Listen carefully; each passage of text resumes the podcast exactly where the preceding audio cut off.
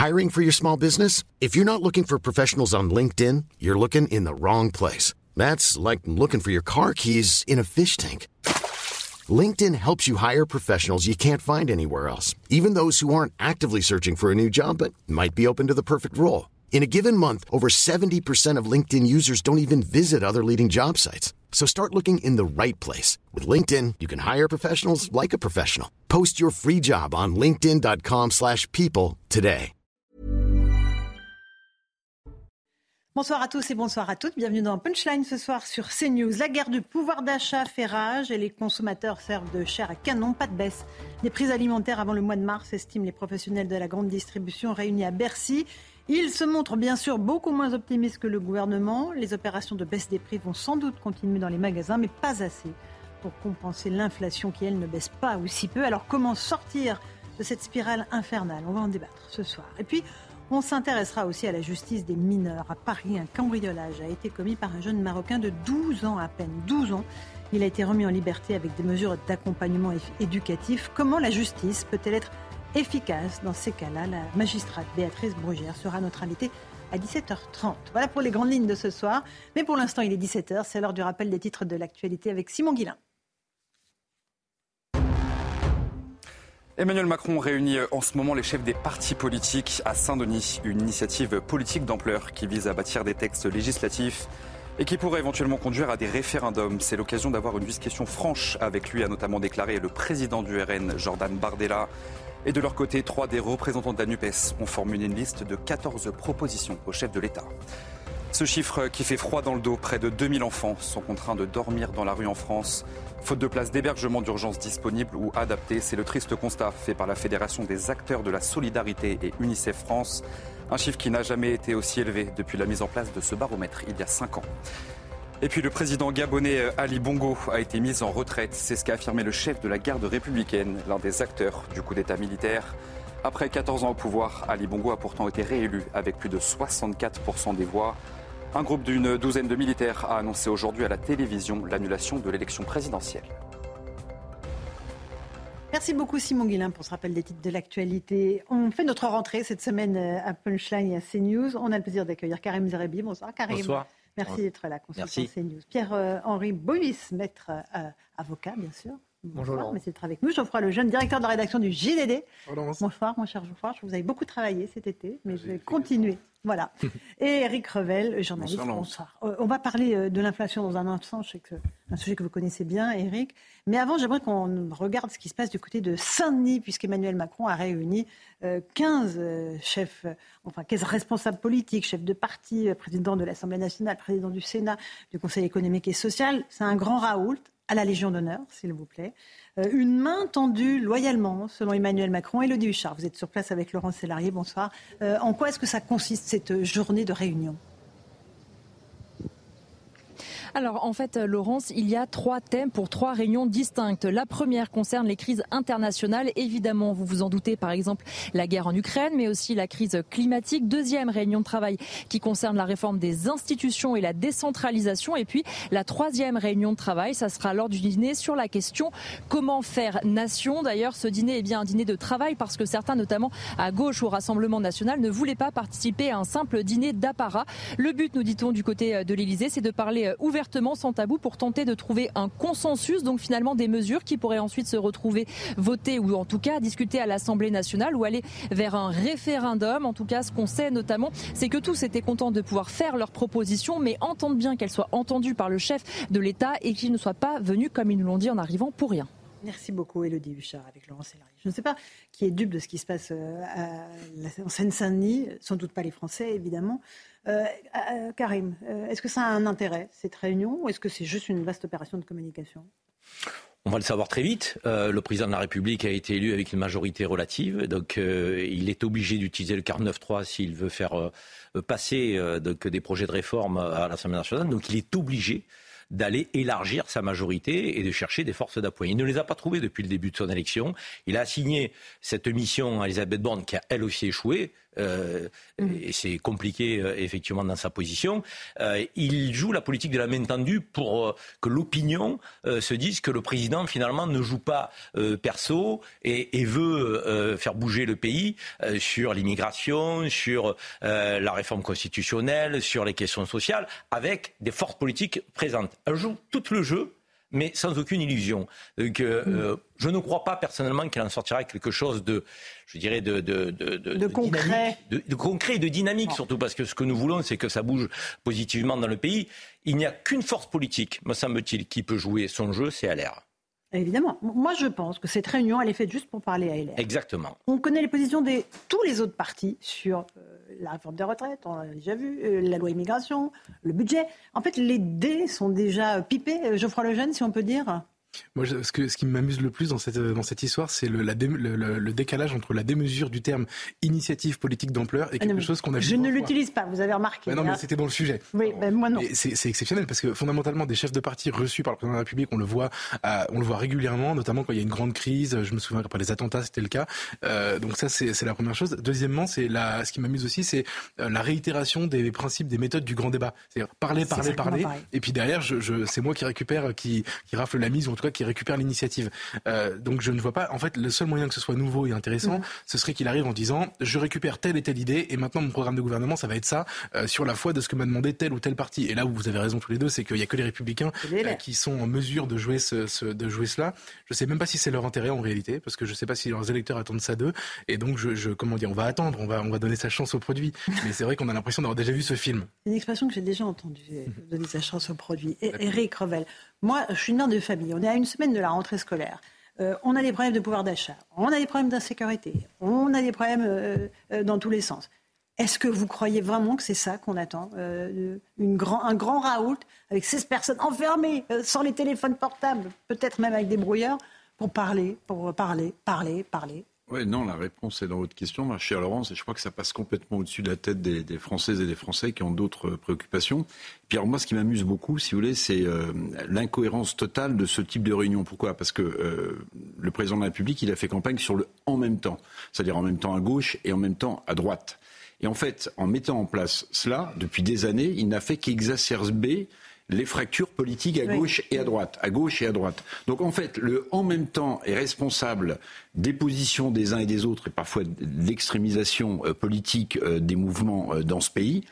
Et c'est à eux qu'ils demandent de venir et de faire nation et, et cohérence. Donc, enfin, pardonnez-moi, mais c'est c'est complètement. C'est de l'enfumage ou pas Mais enfin, c'est de l'enfumage, mais surtout c'est le résultat de sa politique. C'est-à-dire que quand vous voulez faire du en même temps et que vous aboutissez à des extrêmes qui, hmm. qui, grossissent, vous ne pouvez pas demander ensuite au leader politique de venir et d'échanger avec lui sur des positions qui sont par définition ou de droite ou de gauche, ou de droite nationale, ou euh, de, gauche extrême. enfin, oui, oui, absolument. Ça me paraît. Euh, D'extrême gauche. Euh, ça fait un petit moment qu'il fait plus de même temps. Moi, je trouve, je trouve qu'il fait une politique de centre droit et qu'encore une fois, la seule possibilité aujourd'hui pour gouverner, euh, c'est d'aller chercher euh, donc, les LR compatibles avec sa politique. Et il a un ministre de l'Intérieur qui vient de LR, un ministre de l'Économie qui vient de LR. Donc on voit bien que sa politique, la réforme des retraites, elle a été euh, complètement refusée euh, par l'ensemble des Français, mais particulièrement à gauche. Il ne fera pas de réforme, euh, de, référendum sur la, réforme mm. des retraites. Donc, la seule option pour le président, c'est d'aller pomper des voix donc, chez LR. et à mon avis, on l'a dit tout à l'heure, il les réunit tous pour ne pas donner l'impression qu'il ne se tourne que vers cette force politique. Mais dans les discussions, les, accords sont possibles qu'avec LR. Je trouve que c'est assez tordu quand même de faire venir tous les partis politiques si on veut parler à un seul parti politique. Euh, dans ces cas-là, soyons clairs, euh, qu'il invite Eric Ciotti, qu'il invite Bono Retailleau, Gérard Larcher, et puis qu'il change de Premier ministre, la table. Faut... Ils ne l'ont pas fait. Je veux dire, il ne l'a pas fait. Il ne leur a rien proposé de concret. Pierre-Henri Bovis. Oui, puis ce qui est surprenant, c'est qu'en 2017, Emmanuel Macron faisait campagne effectivement sur le en même temps, disant que les partis politiques étaient dépassés passé et que maintenant il fallait aller au-delà des partis politiques. Et donc il avait créé cette espèce de grand bouli-boulga de mouvement euh, un peu à gauche, un peu à droite. Un boulgui, non. Blougi-boulga. Gloubi-boulga. voilà. Sur la sémantique. Vous avez tout à fait raison. Mais donc du coup, voilà, il a créé cette, espèce de, de, de parti où on, on, ne voyait pas bien clair, en tout cas dans la ligne politique. Et aujourd'hui, on voit bien qu'en réalité, les partis politiques ont, ont, ont, leur jeu à faire. Et encore une fois, les partis politiques sont l'expression, le, le, jeu même de la démocratie et qui donc sont indispensables et sont d'autant plus indispensables lorsqu'Emmanuel Macron euh, constate qu'il n'a pas de majorité en réalité au, à l'Assemblée nationale pour faire passer ses lois. On ne va pas en parler trois heures parce que les Français ont compris, on verra ce qu'il en ressort. Ils doivent dîner ensemble. Voilà, il y en a qui ne voulaient pas rester dîner, puis finalement la discussion va continuer. Bon, bref, nous verrons tout ça. Euh, Globi Boulga, ça vous rappelle votre enfance, Karim, non? Euh, L'île aux enfants. Gloubi Boulga. Gloubi Boulga. Gloubi Boulga. c'est parce qu'on est de la même génération, c'est pour ça. Donc euh, on, se comprend. Euh, je parlais des vrais problèmes des Français. L'insécurité, on va en parler dans un instant avec Béatrice Brugère qui est magistrate. Le pouvoir d'achat. Il y a eu une grande réunion aujourd'hui à Bercy, parce que le gouvernement essaye d'agir euh, pour faire pression à la fois sur les industriels et euh, la grande distribution pour faire baisser les prix. Euh, pour l'instant, c'est vraiment très compliqué. Il y a très peu de prix qui ont baissé. On va écouter Thierry Cotillard d'Intermarché qui dit voilà, qu'ils font des efforts, mais ils demandent des renégociations plus régulières avec les industriels. On écoute. Ce qu'il faut retenir quand même pour nos consommateurs, nos auditeurs, c'est qu'il y aura des baisses parce que les enseignes vont rentrer dans une guerre commerciale puissante. Retenez en fait que chaque enseigne va doubler sa liste de produits. Nous, on avait 500 produits, on va en mettre 1000 en, liste de produits qui vont baisser. Et ça va plus être la guerre commerciale que Carrefour, Lidl, Intermarché ou Leclerc vont mener euh, que les renégos qu'on aura obtenus des industriels. Et comment on peut faire ça? Bah, C'est un choix commercial. On baisse nos marges et on espère qu'on va attirer des clients. Donc euh, oui, il y aura une dynamique commerciale qui va stopper l'inflation. On était à 17% Aujourd'hui, on est à 13,5. Il faudrait avoir espoir de finir à 12. Et puis, euh, anticipons les négos pour que ce soit en dessous de 10 rapidement. Alors, il est sincère, Eric Revel, dans ce qu'il dit, M. Cotillard. Simplement, il se s'envoie la balle en permanence avec les industriels. C'est-à-dire, la grande distrib dit c'est les industriels, les industriels disent c'est la grande distrib. Qu'est-ce qui se passe là? Oui. Euh, c'est les consommateurs qui payent. Hein. D'abord, quand j'entends M. Cotillard dire bon, ben, en fait, il va y avoir une guerre commerciale entre les enseignes, ça veut dire que les marges euh, des grandes enseignes sont encore conséquentes et peuvent amortir une guerre commerciale sur des prix dont ils vont faire baisser les prix quand même. Je, note au passage ce, petit sujet. Maintenant, euh, il y a plusieurs choses. Il y a officiellement, il y a qu'un type de négociation entre distributeurs et industriels qui a lieu euh, chaque année au mois de mars. C'est pour ça que d'ailleurs euh, plusieurs industriels à la suite de cette réunion ont dit rien ne se passera vraiment de formel mhm. avant mars 2024. Et sur le, sur le fait, ils n'ont pas tort. Moi, ce qui me frappe quand même, c'est que chacun se renvoie la balle en permanence. Et que dans ce jeu euh, de, de, de, de billard, Bruno Le Maire est au milieu, il compte des points, il tape du poing sur la table, il va finir par se faire mal à la main d'ailleurs, mais concrètement, il ne se passe pas grand-chose. Mhm. Il convoque les industriels euh, demain. Les industriels, c'est Danone. C'est troisième ou quatrième oui, fois bien sûr, bien sûr. Hein. On pour des résultats on vous dit baisser, puis on peut pas baisser. Euh, on était à 13% d'inflation sur les produits alimentaires, on est à 12 et des poussières, mais concrètement, pour les gens, ça se traduit pas euh, de manière formelle dans leur caddie. Je rappelle le chiffre qu'a ah cité Alexandre Bompard que je donnais hier, moi qui m'a stupéfait. C'est Carrefour, hein, ça. C'est le président de Carrefour. Il disait que 40% des Français euh, un repas par jour dans ce pays. Donc ça, pose des problèmes de santé publique à court et à, moyen terme, ça pose des problèmes euh, à la croissance, et au-delà du jeu politique de Bruno Le Maire, qui essaie aussi sans doute de tracer euh, sa, sa, route vers 2027, le consommateur, il est au milieu, c'est lui qui paye, c'est peut-être lui qui va se payer mmh. des taxes supplémentaires dans le budget 2024, euh, mmh. et, on n'en voit pas la, sortie du tunnel. Et vous avez de plus en plus de situations absolument dramatiques, hein, dramatiques, parce que quand on parle de, de, personnes... Vous parlez des petites entreprises qui ferment. Alors, il y a aussi, il y a aussi ça qu'il qui, faut souligner. L'Observatoire des entrepreneurs a publié euh, cette, cette étude absolument stupéfiante, où on apprend que 25 000 patrons de TPE patrons de TPE Boulanger, ont perdu leur emploi. Souvent d'ailleurs, souvent ils n'ont pas d'assurance chômage. Il n'y a que 1% de ces tout petits patrons de TPE. Alors il y a des faillites. Et on estime, l'Observatoire des entrepreneurs, qu'il y aura 60 000 faillites de coiffeurs, de boulangers, de restaurateurs d'ici la fin d'année. 60 000 Alors je sais que vous êtes aussi en contact avec Frédéric Roy, notre ami boulanger à Nice. Euh, faites-le venir un, soir. Euh, dites-lui qu'il vienne, qu'il nous parle de sa situation pour voir où il en est, des factures d'énergie. Euh, est-ce que ça a baissé, pas baissé Voilà. Où est-ce qu'ils en sont, les boulangers D'accord? Bien sûr, bien sûr, bien sûr. Alors il y a la facture d'énergie, il y a le remboursement du fameux prêt garanti d'État, il y a plein de trésoreries qui ne peuvent pas le, supporter. Et puis il y a un truc très simple, c'est une spirale infernale. Comme les consommateurs font des choix, ils préfèrent évidemment parfois se nourrir qu'aller au restaurant, ça se comprend bien, ou même parfois aller chez le coiffeur. Ben, en bout de chaîne, si vous avez moins de clients chez le coiffeur, ben, c'est le coiffeur qui est en difficulté. Oui, effectivement. Euh, je voudrais juste qu'on écoute Fabien Roussel, le patron du Parti communiste français. Il était l'invité ce matin euh, de Sonia Mabrouk sur CNews et sur Europe 1. Euh, lui, il estime que Bruno Le Maire brasse du vent. Bruno Le Maire, il me fait rire, c'est un moulin à vent. Il parle beaucoup, mais il agit peu. Concrètement, elles sont où les baisses de prix? Elles sont, elles sont où les baisses de prix Nulle part. Il parle, il parle, il parle, il n'agit pas. Quand j'entends les ministres comme M. Darmanin euh, qui font des conférences pour savoir comment parler aux classes populaires, mais j'ai leur envie de dire, mais agissez. J'ai envie de leur dire à Bruno Le Maire et aux autres, allez faire remplir votre caddie à Auchan avec 1300 euros de salaire net par mois. Comment vous faites?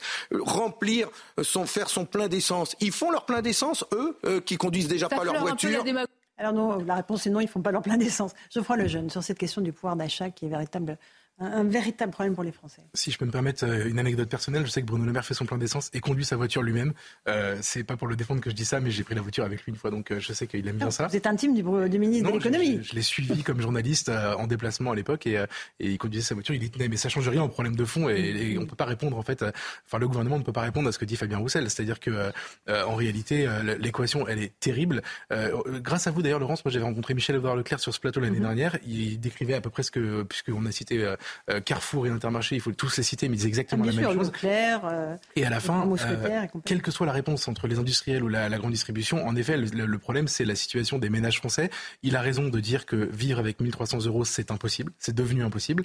Euh, Eric a raison de rappeler que les entreprises, le, le, nombre. Il y a des gens qui vivent avec beaucoup moins. Hein. bien sûr, je suis d'accord. Mais, je, le dis parce que dans le, référentiel général, on se dit le SMIC, c'est le salaire minimum. Même au SMIC, enfin, en dessous du SMIC, c'est impossible. Même au SMIC, c'est impossible. Alors que le SMIC était censé être le, le, revenu minimum pour euh, des gens qui travaillent pour pouvoir s'assurer euh, s'assurer une vie euh, correcte. Non, mais le malheur, c'est que c'est possible. Alors, il y a plein de gens qui, qui gagnent moins et qui s'en sortent absolument Non, mais c'est possible en sautant des repas, en, étalant les pleins. ça devient compliqué d'aller travailler quand on travaille en voiture. En se chauffant pas l'hiver. En se chauffant pas l'hiver, c'est des sacrifices inhumains et mm. c'est une société. Enfin, c'est pas ce qu'on attend d'une société développée comme la nôtre. Moi, la question que je me pose, si vous voulez, c'est je sais pas dire qui a tort ou qui a raison dans le sujet de la grande distribution, le prix des le prix des aliments, etc. en revanche, ce que je sais dire, c'est que on est le pays le plus taxé euh, un des plus taxés euh, de l'OCDE et euh, le plus taxé de l'OCDE, je me tourne vers Eric pour savoir, et, et, que l'État pour le coup peut jouer un rôle là-dessus en abaissant la fiscalité. On a applaudi. Alors sur les entreprises ou sur les particuliers Justement, on a applaudi Elisabeth Borne qui au Medef a dit pas de hausse d'impôts pour les entreprises. Pardon, mais on sait, faut pas, on va pas donner une médaille non plus quand on n'augmente pas les impôts. en revanche, pour les particuliers, ça n'existe pas. Or, il y a la taxe foncière qui va exploser. il y a évidemment mais ça, ce sont les propriétaires, donc hop. Ce sont des particuliers comme les autres. Je veux dire, ce sont il y a aussi des petits propriétaires. Enfin, ce sont des Français entre guillemets normaux qui ont eu la chance de pouvoir s'acheter quelque chose. Et, euh, et, en fait, à la fin, euh, je parle pas que de la taxe foncière. La fiscalité tout court, elle est trop importante en France, et c'est un moyen pour l'État, évidemment, qui n'a pas d'argent, qui n'a pas de enfin, qui, qui, qui, a des recettes, mais qui n'a plus les moyens de, ses, mm. de, de, de, de, son fonctionnement. Mais il y aurait un moyen pour le gouvernement d'agir sur le, le, niveau de vie des Français, et ce, ce moyen-là n'est jamais, jamais, jamais évoqué. Alors, qu'est-ce qui veut prendre la parole bah, Il est, il, il, est d'autant, il est, d'autant pas évoqué effectivement ce sujet que l'année dernière, c'était quand même le record absolu euh, pour l'État sur les recettes fiscales, puisque je rappelle que l'État a récolté l'année dernière 770 milliards d'euros d'impôts et 270 milliards juste au titre de la TVA. Et d'ailleurs, ce mm. chiffre est intéressant, puisque la TVA, elle est fixe, elle n'augmente pas. Mais si elle augmente, elle a fait un bond de 8% l'année dernière, c'est justement parce qu'elle a suivi l'inflation. Mm. Donc on voit bien que justement, ce sont les Français qui, paient, en réalité les, différentes politiques qui ont pu être menées, qui ont été catastrophiques. Et en revanche, sur le discours de Fabien Roussel, évidemment qu'on ne peut pas être contre ce discours, mais en même temps, ce qui est dommage dans ce discours de Fabien Roussel, c'est qu'ils sont empreints d'une profonde démagogie. Enfin, c'est toujours, vous savez, la question d'un politique, à combien coûte le pain au chocolat? Mais c'est pas le rôle du politique, c'est pas le rôle d'un ministre, pardon, mais de savoir, de suivre l'évolution du prix du pain au chocolat. En revanche, c'est la solution, c'est le, rôle du ministre de proposer des vraies solutions concrètes pour justement faire baisser l'inflation. Et c'est là où je rejoins le discours de Fabien Roussel. Mais c'est dommage que justement ils soient empreints d'une démagogie, qui proposent des solutions plus concrètes. non mais moi quand je vois pense que, c'est le rôle des politiques de veiller à la hausse des prix ou pas. Mais bon. Mais vous m'aurez compris. demander à un politique, le, demander un politique le prix du ticket de métro, le prix du pain au chocolat, etc. Je trouve que c'est toujours d'une profonde démagogie et qu'au contraire, c'est plutôt, euh, c'est plutôt le rôle des politiques, au sens mm. général du terme, de, de, proposer des solutions pour répondre aux problématiques des Français. Je ne pense pas qu'on mesure l'ampleur du phénomène euh, social euh, dans le pays du côté des politiques. La situation, elle est dramatique. Il faut peser ces mots. Elle est dramatique. Je veux dire, quand vous avez euh, un niveau d'inflation tel qu'il est aujourd'hui, quand vous avez des salaires qui n'ont pas suivi, vous avez des Français qui se lèvent le matin, qui n'ont plus de sens à, la valeur travail, parce qu'ils n'arrivent plus à remplir le frigo. Ils ont des fins de mois qui, débutent le 10 du mois. Je veux dire, 10 du mois, ils sont à découvert. et, effectivement, euh, vous prenez euh, tous les produits, il y en a 35 sur lesquels il y a eu conjoncturellement donc un effort de fait. 35 produits. Je lisais le papier d'un expert qui disait qu'on était en déconsommation. Ça faisait très longtemps qu'on était en déconsommation. On est en déconsommation. Et il y a des produits dont les Français se privent. Les produits d'hygiène, par exemple. Ils ont fortement baissé. Dentifrice et autres. Mais vous vous rendez compte? Nous sommes la France. Quand je vois qu'on fait une rentrée politique sur l'abaya et que les politiques ne répondent pas à la situation de millions de Français, je me dis que c'est dramatique ce que nous sommes en train de vivre. Parce que c'est vrai, et, Geoffroy a raison sur la taxe d'habitation, donc euh, la, la, taxe foncière. Il y a des petits propriétaires. Bah Elle a doublé pour eux. Ils ont tout fait, ils se sont saignés pour être propriétaires. Ils ont pris un emprunt. Et aujourd'hui, ils voient qu'elle double. Mais c'est une escroquerie. On a enlevé la taxe d'habitation et on double la taxe Mais on savait qu'ils enlevaient une taxe d'un côté et la mettraient de l'autre. À la pompe aujourd'hui, à la pompe aujourd'hui, vous avez des gens qui mettent 2 litres d'essence mm. parce qu'ils n'arrivent pas 2 litres d'essence. Mais on va s'attaquer à ce problème à un moment donné euh, à ce qui est essentiel pour les millions de Français. On va continuer à faire de l'accessoire, donc euh, de, de l'agitation. Moi, je suis scandalisé parce que effectivement, je pense que Roussel a raison. Euh, donc, euh, le maire, il montre l'impuissance du politique l'impuissance de politique. Toutes les injonctions, il n'y en a aucune qui a fonctionné. Aucune qui a fonctionné. Simplement, juste, j'aimerais rendre à César ce qui est à César, c'est que, vous savez, la conséquence de la taxe de la taxe d'habitation, il faut quand même remettre, renvoyer ça à François Hollande. C'est lui qui est à l'origine de la loi sur la nouvelle organisation de la République, ce qu'on appelait à l'époque la loi NOTRe, et qui a fait que l'État s'est mm. complètement désengagé au profit des collectivités qui sont retrouvées avec beaucoup plus de missions, sans, sans budget. Donc la, taxe foncière, effectivement, euh, a, augmenté, parce que la taxe d'habitation a, disparu, mais la taxe d'habitation servait notamment euh, aux collectivités. Et donc les collectivités aujourd'hui se retrouvent complètement démunies et sont obligées, pour certaines, à doubler, tripler, voire quadrupler. Il y a une part nationale. La part nationale Exactement, il y a une part nationale. Hein. Mais, mais qui est quand même, la part nationale. c'est très juste. C'est très juste. Oui, euh, peut-être qu'il euh, y, a des mesures qui avaient été proposées à un moment donné, puisqu'on a été capable de mettre en place des boucliers tarifaires pour l'essence ou pour d'autres pour d'autres choses. Ça aurait été, par exemple, puisque l'État s'est gavé en termes de TVA grâce à l'inflation, ça aurait été de mettre hein. des, taux de TVA à zéro ou très faibles sur les produits de première nécessité. C'est une proposition de Marine Le Pen. Oui, bah, bah attention, Eric. TVA très zéro. Non, mais très bien. Mais je veux dire, une proposition ça, de Marine Le Pen. concret, ça aurait montré que l'État faisait un effort aussi. Or, ce qu'on aimerait euh, savoir, un panier de 100 produits de mémoire, c'est le gain supplémentaire que l'État encaisse grâce à l'inflation, avec un taux fixe de TVA. Quand les prix augmentent, bah, l'État touche beaucoup plus d'argent. Maintenant, euh, je pense que l'équation n'est pas si simple. Quand j'entends M. Roussel dire euh, et Sophie Binet, qui a rencontré le président de la République hier, a la, la, la, leader de la CGT, ah. lui a demandé une indexation des salaires sur les prix. Bon, on, mhm. peut, on peut, on, se dit, mais c'est bien sûr. Sauf que si on raisonne quand même, il faut faire très attention. Si vous augmentez les salaires, alors vous allez me dire, c'est jamais le bon moment d'augmenter les salaires. Mais si vous augmentez les salaires, en fait, qui va payer in fine? C'est quand même le consommateur. Pourquoi? Parce que l'augmentation des salaires se retrouve dans les coûts de production, donc dans le prix des produits. Donc le risque en augmentant et en suivant. Il faut baisser les prix, les coûts de production un peu. Ben, ben oui, mais si, vous augmentez, si, vous augmentez, euh, si vous augmentez les salaires, ça rentre dans les coûts de production. Et le risque, c'est que ça auto-entretienne l'inflation. C'est énorme. Donc en fait, on ne sait pas très comment très bien faire tout cela. Mais ce qui est vrai, et ça, il faut se le dire une fois pour toutes, et c'est peut-être ça aussi, l'impuissance de Bruno Le Maire à, obtenir, parce qu'il les menace, hein, il les menace d'une fiscalité plus lourde, les industriels ou les distributeurs, il les menace de donner leur nom. Bon, mais c'est qu'en réalité, quelle est aujourd'hui la marge, la marge de manœuvre d'un politique face au monde économique? Ah, mais, oui, mais c'est ça. C'est votre théorie que le pouvoir économique est le seul. Et, c'est un vrai sujet démocratique parce qu'on vote pour des femmes ou des hommes politiques et on ne vote pas pour euh, des leaders économiques. Geoffroy, est-ce que vous pensez qu'ils en parlent là en ce moment euh, en Seine-Saint-Denis euh, les chefs de partis politiques, Emmanuel Macron Ils parlent de pouvoir d'achat ou ils parlent de, La loi immigration, je ne sais pas, d'autres choses? Je suis pas sûr. Karim a opposé les deux en disant qu'on fait la rentrée sur la Baïa. Il y a aussi des millions de Français pour qui c'est important. À mon avis, le, enfin, si cette millions de Français.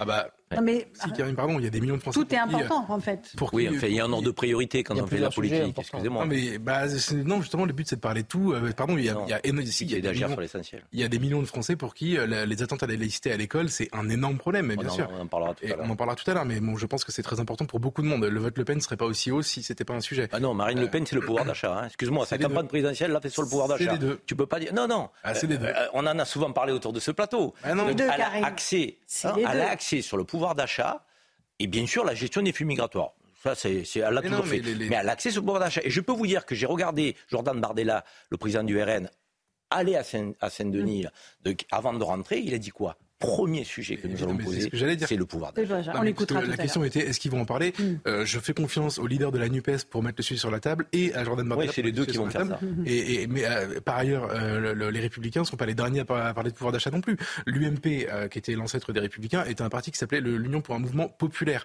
La campagne de Nicolas Sarkozy en 2007, c'est une campagne pour le pouvoir d'achat. Mm. Je veux dire, c'est évidemment... Travailler plus pour gagner plus. Personne n'est assez fou. pour la campagne à l'exercice du pouvoir, ça a été quand même un sacré écart. Hein. vous lirez... Hein, travailler plus pour gagner plus, sur Karim, tu liras son livre, tu comprendras comment il a essayé de, gérer cette histoire dans un contexte particulier. Euh, tout ça pour dire que évidemment c'est un sujet, je pense que c'est un sujet hyper important et ça n'exclut pas le fait que la question de la Baïa, qui est en effet un des thèmes de la rentrée politique, la question euh, de la gestion des flux migratoires, pardon, mais en fait, mais, mais, mais même la gauche devrait s'y intéresser en réalité. C'est un problème important pour de nombreux Français. On accueille plus de 400 000 personnes par an. évidemment, je compte moi sur les responsables politiques et tous les responsables politiques pour en parler avec Emmanuel Macron, qui pour l'instant a fait des lois qui n'ont eu aucune efficacité. Donc moi, si j'étais autour de cette table, j'aurais parlé de tout ça. Allez, mais vous n'êtes pas invité à la table d'Emmanuel Macron. Mais ça va arriver. Merci. On fait une petite pause. On se retrouve dans un instant. On parlera de la justice, si vous le voulez bien, notamment euh, dans ses actions envers les mineurs. On a une recrudescence de la délinquance des mineurs.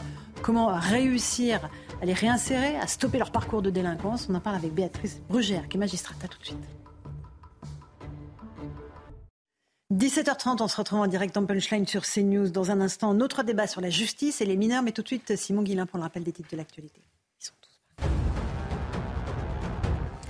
65% des Français favorables à un référendum sur l'immigration. C'est le résultat de notre dernier sondage CSA pour CNews.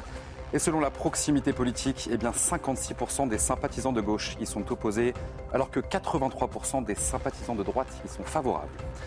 Un homme a été tué par balle hier soir à Béziers. Le drame s'est déroulé peu avant minuit dans le quartier de la Devèze. Et selon les premiers éléments de l'enquête, eh deux individus sont sortis d'un véhicule et ont tiré sur une autre voiture. Blessé à la poitrine, la victime a été transportée à l'hôpital par des témoins. Le jeune homme âgé de 21 ans est donc décédé dans la nuit. Et puis aux États-Unis, l'ouragan Idalia a touché terre ce mercredi en Floride. Un ouragan de catégorie 3, accompagné de vents extrêmement violents. Pouvant souffler jusqu'à 205 km par heure, les autorités ont mis au garde contre des phénomènes de submersion côtière. Sachez qu'hier, le président Joe Biden a déclaré l'état d'urgence et débloqué une aide fédérale. Merci Simon Guillain pour ce rappel des titres de l'actualité. 17h31, on a été rejointe par euh, Béatrice Brugère. Bonsoir Béatrice Brugère. Vous êtes magistrate, secrétaire générale, unité magistrat, c'est bien cela? Oui, tout à fait. On va parler avec vous de la justice. Euh, on a d'abord un, bilan des émeutes. On sait que la justice a été très ferme. On, y reviendra dans un instant. Euh, mais aussi, j'aimerais parler de la question des mineurs, parce que le gouvernement, des mineurs isolés, ce qu'on appelle les mineurs isolés, MNA, c'est bien cela? Tout à fait. Mineurs, non, accompagnés. Voilà, voilà. mineurs étrangers. Oui en, réalité. Euh, face euh, à l'ampleur euh, du phénomène, une enquête flash a été décidée par le gouvernement. On fait le point avec Soumaya Lalou et, puis je vous passe la parole sur la façon dont la justice peut s'atteler à ce problème. L'enquête lancée cette semaine par le gouvernement servira à évaluer les difficultés des départements dans la gestion des mineurs isolés, à renforcer la protection des enfants et à mieux gérer les flux. Dans les départements frontaliers avec l'Italie, en particulier dans les Alpes-Maritimes, les dispositifs d'accueil sont saturés. Ils font face à des arrivées croissantes de migrants, comme l'explique Charlotte Cobel, secrétaire d'État chargée de l'enfance. Euh, pendant cet été, nous avons eu deux fois plus d'enfants isolés qui sont arrivés sur notre territoire par rapport à l'année précédente. La secrétaire d'État rappelle que l'enjeu principal de cette enquête est la distinction rapide entre les mineurs et les majeurs qui prétendent avoir moins de 18 ans. Mon objectif, c'est que ces enfants, ou pas d'ailleurs, soient évalués très très vite pour être dans le bon dispositif très très vite. Autant il n'y a hmm. pas de débat, un mineur doit être protégé, autant un majeur doit faire l'objet des procédures classiques des majeurs. Les mineurs isolés, souvent vulnérables, tombent parfois dans la prostitution. Certains sont employés par des trafiquants de drogue. En France, dans la plupart des prisons pour mineurs, ces jeunes sont surreprésentés. La situation de ces mineurs isolés sera étudiée plus largement lors des débats sur l'immigration à l'Assemblée nationale.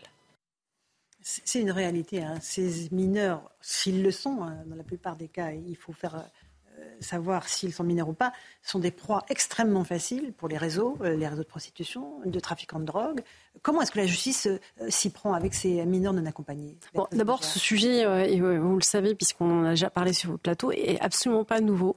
Et en fait, on est un petit peu dans le commentaire et j'allais dire presque l'impuissance de voir le phénomène s'aggraver de mois en mois. Euh, on a plein de rapports qui ont déjà fait un état des lieux. Là, je crois qu'il va y avoir une enquête flash, qui a été lancée. qu'elle va être rapide. voilà, pour quantifier. Et en fait, on a l'impression que maintenant, on est juste capable de compter et non pas de résoudre. Euh, pourtant, c'est pas faute d'avoir déjà, euh, j'allais dire, fait cet état des lieux sur, les, causes euh, qui sont absolument dramatiques, puisque aujourd'hui, elles ont pour conséquence de saturer en fait euh, les dispositifs euh, qui sont à plusieurs niveaux, qui sont des dispositifs, vous l'avez dit d'ailleurs dans votre reportage, sur les départements, sur la protection de l'enfance, sur l'aide, mais également aussi, et euh, ça c'est plus récent, des dispositifs sur le plan judiciaire, parce que même si c'est qu'une petite minorité de ces mineurs qui sont délinquants, il ne faut pas faire de, généralité. Je il y a une surreprésentation dans les prisons. alors, il y a une, oui. Alors en fait, sur la masse de ces mineurs euh, qui sont de plus en plus nombreux. On a, des, on a une explosion. Hein, alors avec des pays qui sont différents euh, mhm. selon euh, lesquels. on a eu surtout il y a dix ans, on était surtout sur les pays de l'est. Puis après, on est plutôt passé sur les pays africains avec le Mali, etc. Et en fait, ça dépend aussi, j'allais dire, de, de l'écosystème euh, géopolitique, puisque là aussi il y a une influence. Mais ce qu'il faut savoir, c'est qu'aujourd'hui, comme en France, euh, les mineurs bénéficient d'un système juridique particulièrement protecteur, mhm. euh, qui coûte très cher d'ailleurs à l'État, en hommes, en dispositifs et en argent, puisque je crois qu'on était à plus de 2 milliards en 2018 sur la prise en charge globale pour les mineurs non accompagnés qui d'ailleurs ne sont pas toujours non accompagnés hein, quand ils sont délinquants, on en reparlera, euh, on voit que de tous les côtés, si vous voulez, on est un peu impuissant et simplement dans le constat. Donc aujourd'hui, euh, je pense qu'il faut passer à autre chose parce que ça met en danger d'autres mineurs. Quels sont ces autres mineurs? Les enfants placés. C'est ceux qui ont vraiment besoin euh, d'être placés dans les départements, parce qu'il y a aussi tout un, il y a aussi des mineurs euh, en France qui, qui sont en demande de protection. Et ce qui se passe, c'est que souvent ces mineurs non accompagnés, et c'est ça aussi le problème, ne sont pas mineurs. Et ils, se font passer pour mineurs parce que le régime juridique est beaucoup plus protecteur et beaucoup plus, euh, j'allais dire, euh, et moins, moins sanctionnable. Du coup, ils prennent la place d'enfants euh, qui seraient, eux, en demande de protection. Et donc, ça, vous voyez, les conséquences sont terribles. Et pour ceux qui sont, en effet, sur la frange délinquante, eh bien, ils sont surreprésentés, vous avez raison, en prison, parce qu'ils sont en train d'être surreprésentés sur l'activité délinquante. Notamment dans les grandes villes, on a vu une explosion de la délinquance. Ils sont utilisés par les réseaux, c'est oui. ça? Voilà. Alors pourquoi? Parce qu'on a un régime juridique, et vous le savez, on en a aussi parlé, euh, souvent sur ces plateaux, euh, qui est un régime juridique qui fait euh, d'abord la part, euh, et c'est pas une critique, c'est un fait, ce que je dis d'abord à l'éducation plutôt qu'à la sanction. Euh, je pense qu'il euh, serait temps d'opposer d'ailleurs ces deux concepts qui, à mon avis, ne doivent pas être opposés. On est sur des schémas qui ne correspondent plus à la réalité, malheureusement, de la criminalité aujourd'hui. Et donc, je pense que l'éducation et, et la sanction, la protection ne doivent pas être opposés. Mm-hmm. Et pour les mineurs non accompagnés, ça pose une difficulté euh, majeure, c'est que notre système est sur un système de césure, de temps long. Or, ils ont souvent aucune représentation, donc en fait, ils nous échappent. Euh, quand ils sont très jeunes, comme euh, sur certains faits délinquants, mmh. un cambriolage fait par un jeune ils peuvent pas être mis en détention, en réalité. donc, en fait, notre système est assez, j'allais dire, optimal pour les réseaux criminels, qui en effet instrumentalisent ces jeunes parce qu'ils mhm. savent qu'ils ne risquent pas grand-chose. Donc ça veut dire euh, que, nous sommes impuissants, Karim, à gérer ce phénomène? Oui, c'est d'autant plus important qu'il faut que nous en parlions parce que ça prend une ampleur qui est considérable. qui est considérable. Je le, je le vois à Marseille, hein, donc, euh, et euh, autour de, la gare Saint-Charles notamment, euh, le soir, vous avez des groupes de mineurs isolés non accompagnés. Je veux dire, donc, je crois que dans, dans, cette affaire, il, faut, il y a plusieurs sujets. D'abord, il faut qu'on arrive à mieux dissocier le majeur du mineur. On ne le fait pas. Il y en a qui ont 16 ans, 17 ans. Euh, on, ils disent qu'ils ont 16 ans, 17 ans. Ils ont peut-être 20 ans. Donc, on ne fait pas assez de tests osseux. on n'est pas, on est, on est pas, on est pas, on a une politique qui n'est pas favorable aux tests osseux. Donc, euh, beaucoup. Si le mineur refuse, euh, on ne sait pas. Oui, mais, mais même, même, je veux dire, même philosophiquement, à l'intérieur de l'administration, nous ne sommes pas favorables aux tests osseux. Toutes les enquêtes le disent. Il y a des gens qui sont réfractaires au fait qu'on fasse ces tests osseux, disant que ce n'est pas tout à fait fiable.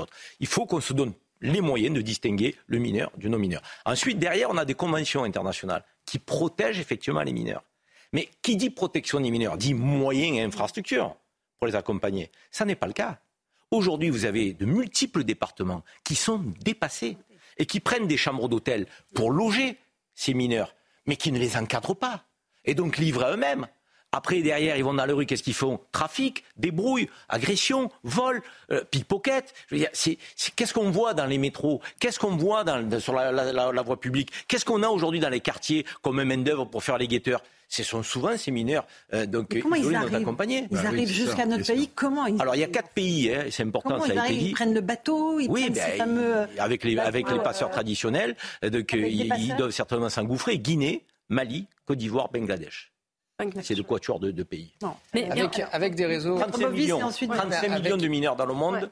Donc en mobilité et à peu près 15 000 dans notre pays. Avec, avec, des réseaux de, de passeurs extrêmement vicieux puisqu'ils agissent en fait de concert entre deux, entre deux organismes, si je puis dire, des associations, mais aussi, je dois le dire, hein, aussi des confrères qui aident aussi à ce système-là, avocats, rémunérés à l'aide juridictionnelle, hein, je rappelle, donc par l'État, qui euh, délivrent un discours préconstruit à des prétendus mineurs Sachant on leur donne une fiche. On leur donne une fiche, exactement, avec un discours à apprendre.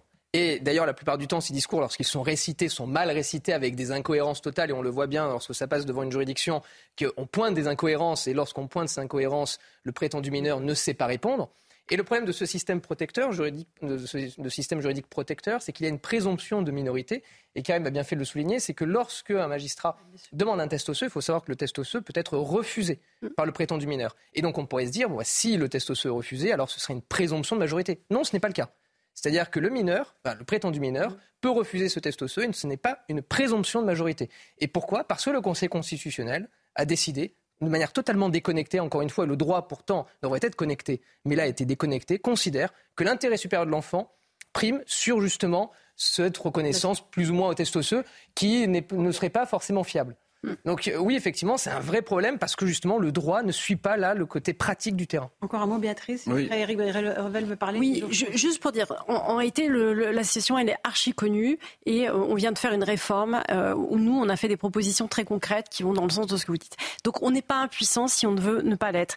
Par contre, la question maintenant, c'est une question de, de masse et de quantité. C'est-à-dire que plus on attend à faire les bonnes réformes et à prendre les bonnes décisions, moins on sera en capacité de toute façon à traiter le phénomène qui au départ était un phénomène relativement réduit et qui devient maintenant un phénomène de masse qui est en train de désorganiser totalement euh, la, justice des mineurs. Il faut sans parler du problème de sécurité.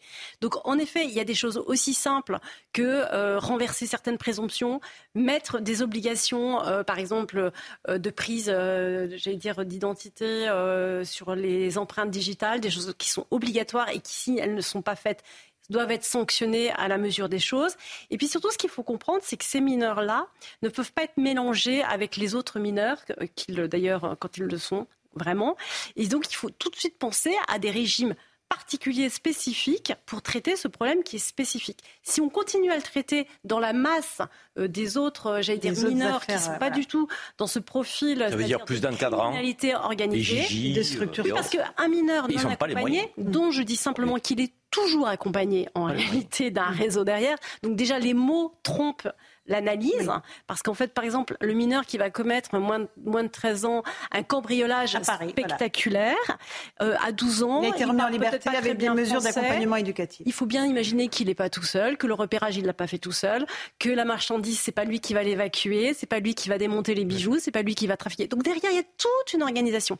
Donc arrêtons d'avoir un regard, j'allais dire, complètement candide sur la réalité criminelle, parce que ces mineurs-là, en plus, sont en danger dans ces réseaux criminels, ce qui est aussi un autre aspect.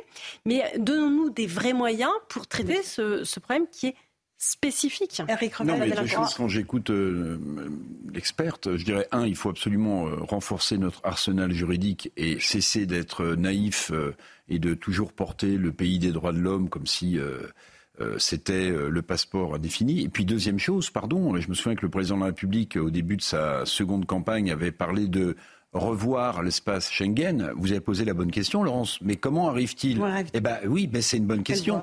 Regardez ce qu'a fait le président du département des, Alpes-Maritimes, mhm. Charles Génési, qui a envoyé une lettre au président de la République en expliquant qu'à Menton, donc euh, euh, pas très loin de Nice, euh, il y a 200, 300 personnes qui sont arrêtées et autant qui passent tous les jours, tous les jours, tous les jours la frontière avec des adultes et des enfants. Donc il y a un vrai problème de frontières en Europe. Personne n'est capable de l'aborder frontalement, mais c'est ça. C'est le deuxième point.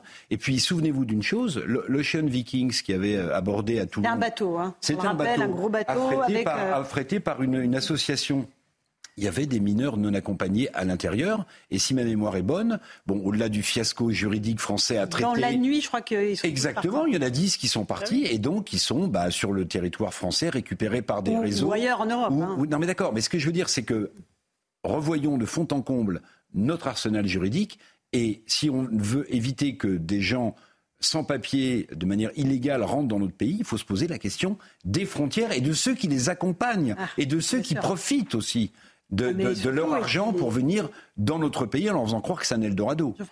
Très bon exemple, celui de l'Ocean Viking, parce qu'à l'époque, je me souviens que les mineurs non accompagnés qui avaient bénéficié de ce statut en arrivant étaient partis en effet très rapidement, notamment en Allemagne, pour rejoindre de la famille. Donc en fait, ils n'étaient pas du tout non accompagnés. Euh, et c'est en fait, c'est vraiment un statut qui permet.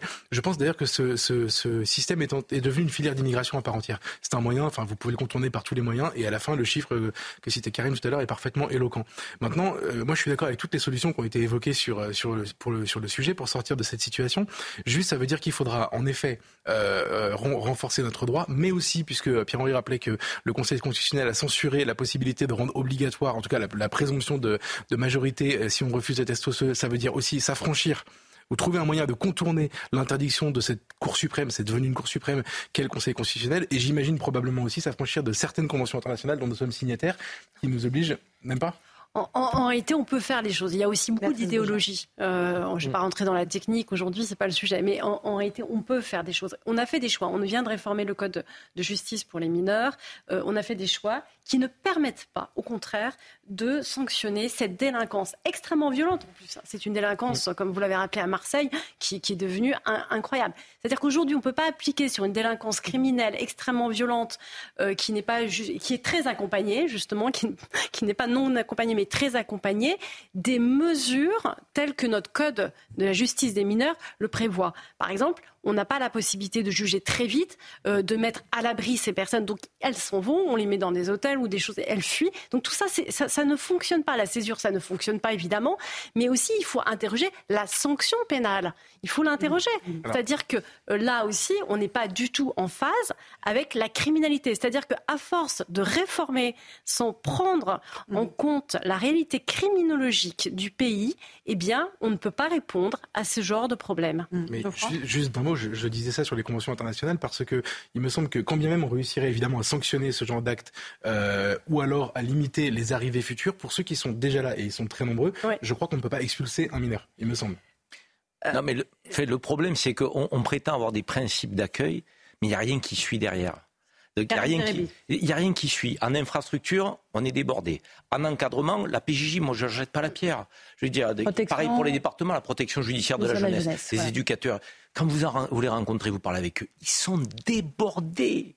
Ils vous disent qu'ils n'en peuvent mm. plus. Donc on parle de la justice où la sanction n'est pas effective, où il n'y a pas une décision qui est prise suffisamment rapidement. Vous mettez des, des, des, des gens de 14, 15 ans, 16 ans, sans, sans, tuteur, dans un hôtel, tout seul, sans encadrant. Mais qu'est-ce que vous voulez qu'il en sorte à part de la délinquance et, et tomber dans les, dans les réseaux de voyoucratie? Soit nos principes humanistes, on a les moyens de les appliquer. Et à ce moment-là, on met en place la politique. Soit on n'a pas les moyens de les appliquer, il faut réviser notre législation. je veux dire, mais il faut, arrêter d'être dans, On peut expulser un mineur, oui ou non?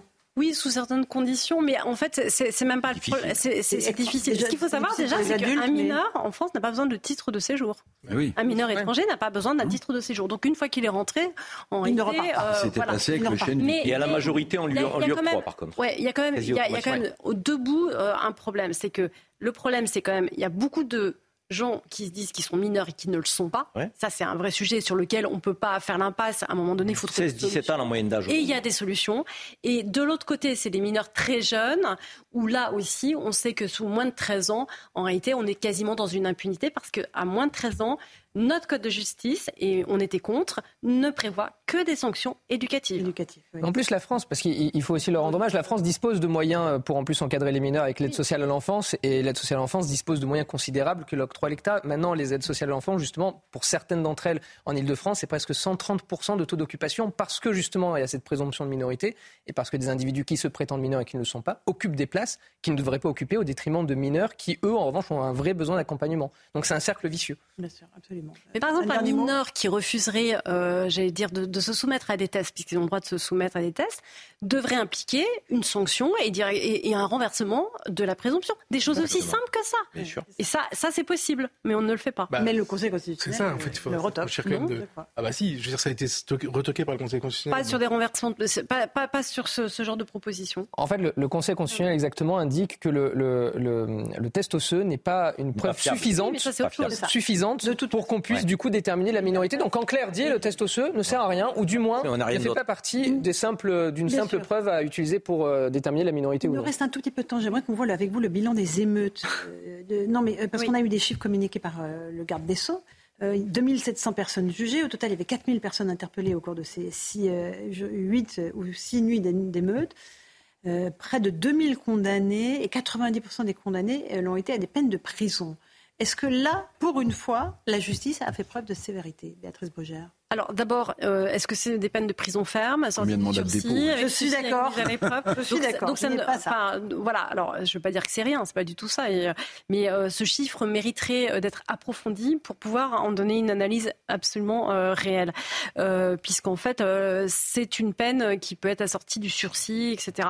Bon, en général, c'est vrai que les comparations immédiates c'est souvent des mandats de dépôt. Moi, ce que je peux dire surtout sur ces émeutes par rapport au sujet précédent pour faire un lien, c'est qu'il faut quand même s'étonner avec effroi du nombre de mineurs du nombre de mineurs qui ont participé à ces émeutes. Et ça renvoie à ce qu'on vient de se dire, c'est-à-dire que là aussi, tout simplement, il n'y a pas de comparaison immédiate pour les mineurs.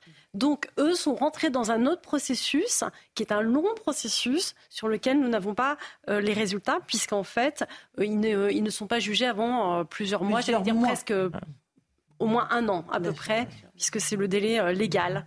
Euh, donc là-dessus, on n'a pas de visibilité. Or, on était sur 30% de mineurs. C'est considérable. mais c'est considérable. Et en plus, ce qui serait intéressant dans l'analyse criminologique, si on en faisait, euh, ça serait de voir euh, la part en termes d'intensité de l'activité des mineurs par rapport aux majeurs. D'accord. Un dernier mot rapidement. Oui, mais on le redira toujours éternellement. Moi, je le dis autour de ce plateau 50 centres d'éducation renforcés dans notre pays, plus de 100 départements cette délinquance des mineurs a augmenté.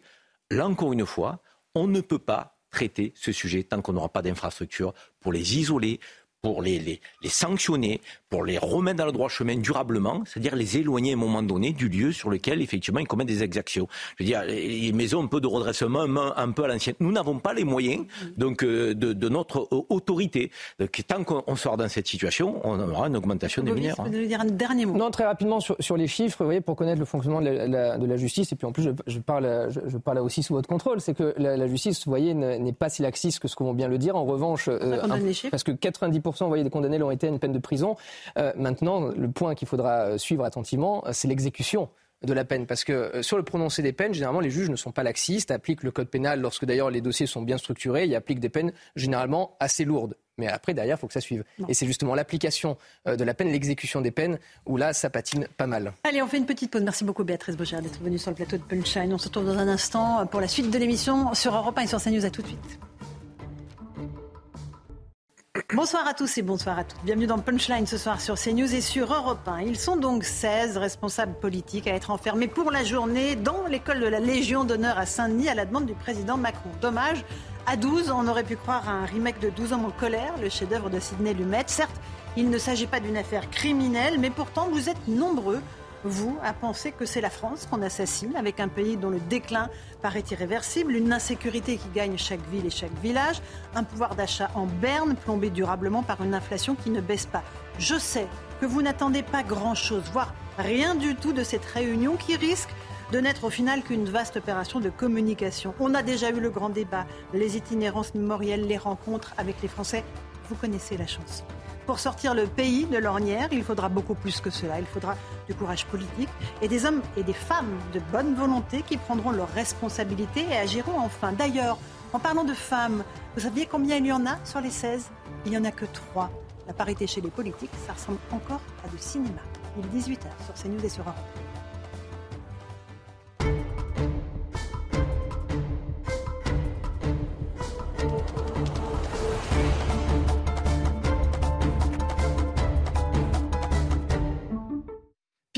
Pile 18h, bienvenue si vous nous rejoignez sur Europe 1 et sur CNews. On commence par les titres de l'actualité. Tout à l'heure à 18h30, Thibault de Montbrial, président du Centre de réflexion sur la sécurité intérieure, sera notre invité. Mais d'abord, cette mauvaise nouvelle pour les consommateurs. Selon les acteurs de la grande distribution, les prix ne vont pas baisser dans les supermarchés malgré l'inflation, euh, surtout en raison de l'inflation. Réunis ce matin à Bercy, les distributeurs ont demandé à Bruno Le Maire de pousser les industriels à une renégociation des prix les industriels seront reçus demain par Bruno Le Maire.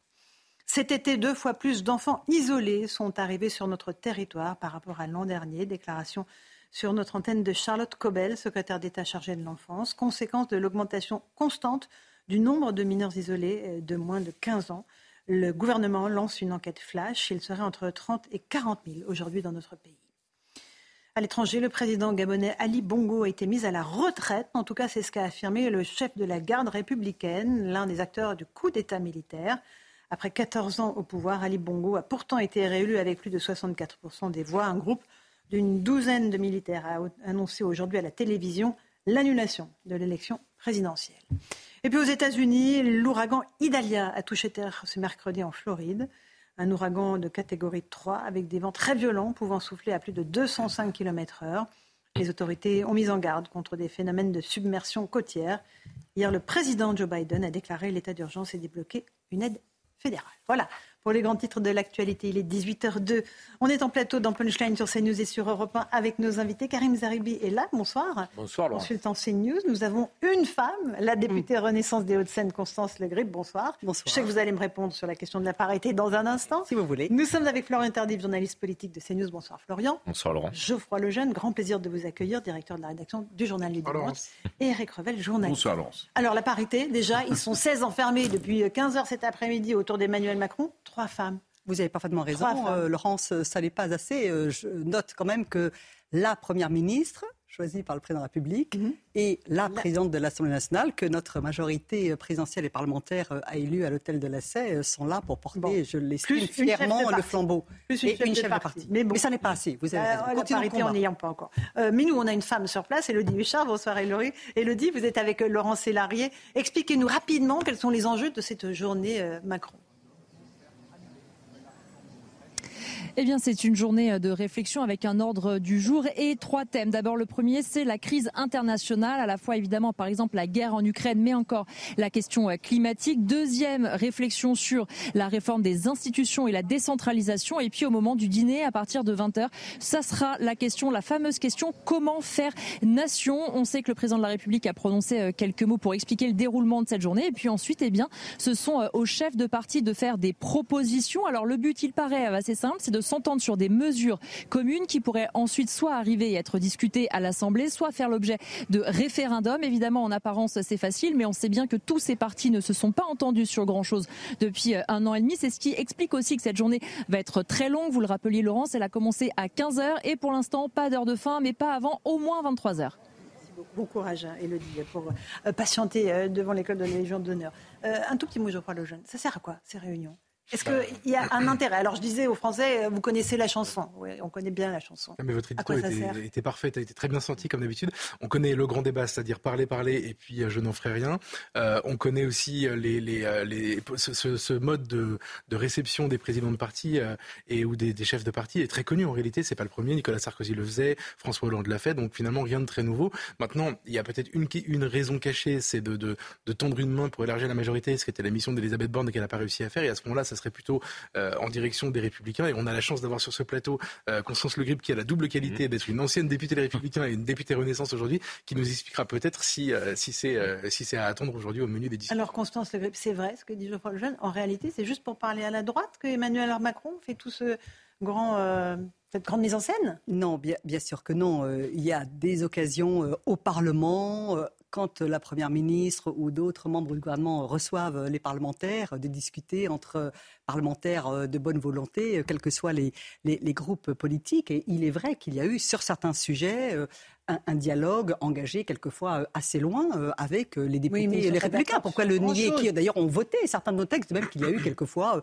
des votes acquis avec les voix des députés écologistes, des votes acquis avec les voix des députés socialistes on, est là dans le jeu parlementaire et politique euh, assez euh, euh, classique, je dirais, qui se déroule dans cette situation politique particulière qui, est celui de la majorité relative. Le chef de l'État, c'est autre chose. Le chef de l'État, c'est autre chose. Hein. et je trouve très intéressant, même si ça n'est pas la première fois, je suis tout à fait d'accord, qu'il y a une initiative de cette envergure à ce niveau-là et qui surtout dure plus qu'une heure et demie ou, ah bah là, ils deux les heures. Ont enfermés, ils leur ont piqué le téléphone portable. Et... Enfermés, c'est un bien grand mot. Bah, personne n'a été obligé de, de, venir, mais effectivement, c'est une bonne chose qu'il n'y ait pas de, trop de journalistes et trop de caméras in euh, situ, si je puis dire. Et puis, bien sûr, euh, bien sûr, bien sûr, mais la démocratie, elle, s'exprime euh, tous les jours au, Parlement ou sur les, ou sur les plateaux. Mais c'est bien aussi qu'il y ait des moments où, sans collaborateurs, sans, sans qui susurrent dans l'oreille des uns ou des autres, les hommes et les présents s'expriment franchement. Florian Tardif. Alors, je parlais de 12 hommes en colère. Vous avez une autre métaphore cinématographique ou pas?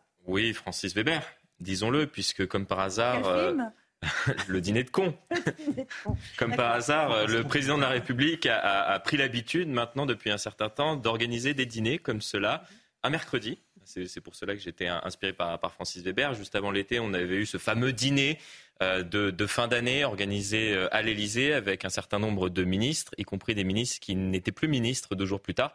Et ce soir, on a euh, l'organisation donc d'un une grande réunion avec euh, des chefs de partis politiques qui sont un petit peu les cons de l'affaire. Excusez-moi excusez de le, dire. C'est pas Excusez ma, ma, ma, vulgarité euh, peut-être, mais c'est un petit peu le cas, tout simplement parce que le but, et je rejoins ce qu'a dit euh, à l'instant Geoffroy Lejeune, le but de cette réunion, c'est bien évidemment de s'adresser à Eric Ciotti qui est présent et à Jordan Bardella. Et comme par hasard, le président de la République pour préparer cette réunion, a appelé deux personnes, Eric Ciotti, Jordan Bardella, et pas les autres. On a tout de suite compris euh, dans quel cadre était organisée cette réunion et dans quel but, effectivement, élargir la majorité à droite. Bon, euh, oui, euh, peut-être pas jusqu'au Rassemblement national. Puisqu'on est dans les métaphores cinématographiques ou théâtrales, moi je verrais plutôt cette réunion comme le souper.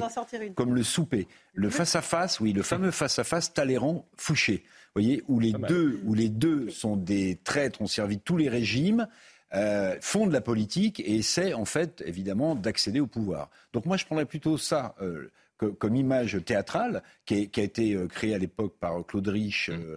et j'oublie et le, nom de l'autre acteur et Monsieur Brasseur, pardonnez-moi, mm-hmm. mais je trouve ça bien comme, comme idée parce qu'en fait, les deux, Talleyrand et Fouché, qui ont servi à la fois le régime royal et à la fois l'empereur Napoléon, ça se passe pendant les, les, 100 jours en plus. Hein.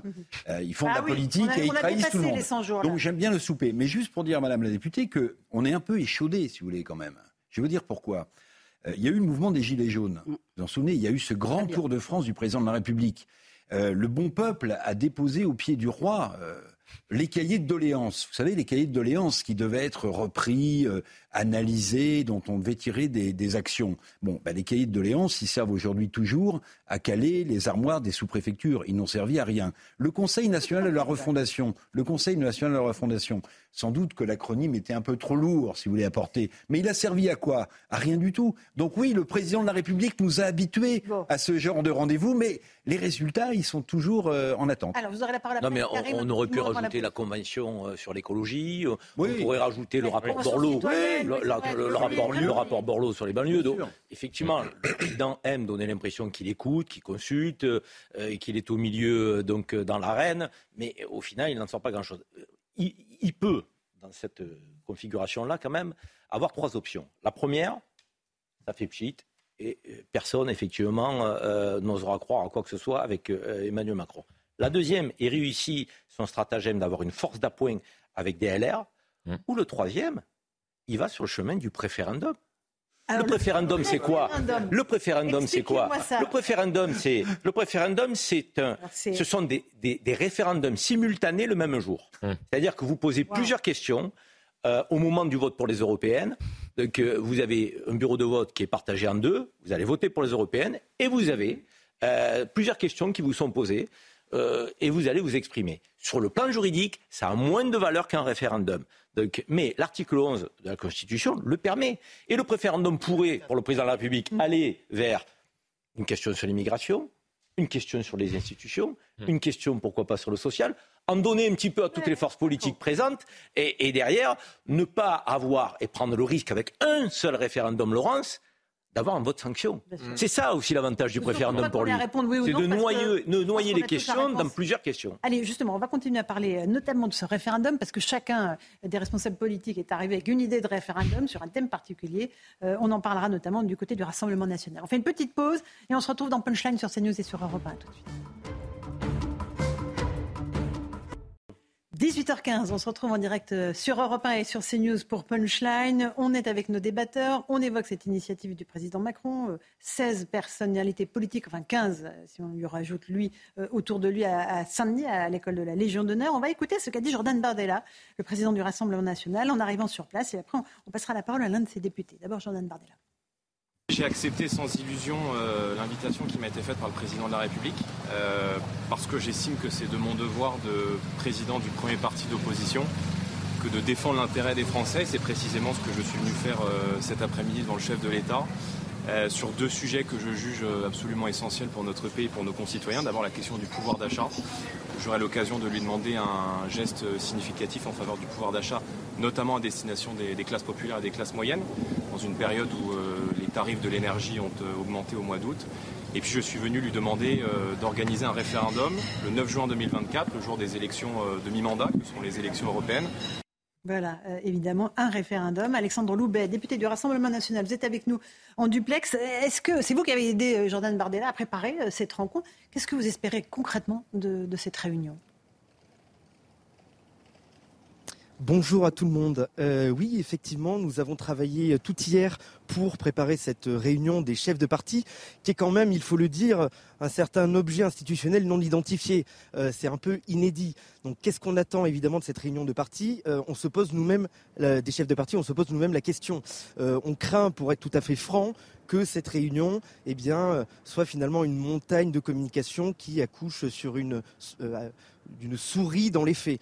Euh, donc la réalité, c'est que c'est une réunion dont on connaissait peu les modalités, euh, dont on ne connaît en réalité pas la finalité.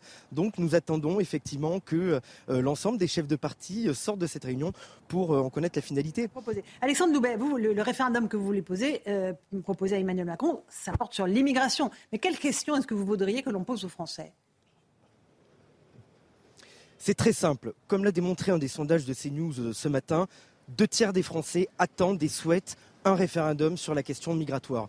Nous, la question que nous voulons poser, c'est validez-vous ou non le projet de loi que nous vous proposons. Et que contient ce projet de loi? Eh bien, il contient d'une part la réduction de l'immigration légale, puisque nous, nous, sommes en train de vivre une explosion migratoire. Jamais l'année dernière, autant de titres de séjour n'ont été délivrés. Plus de 310 000 premiers titres de séjour ont été délivrés en France l'année dernière.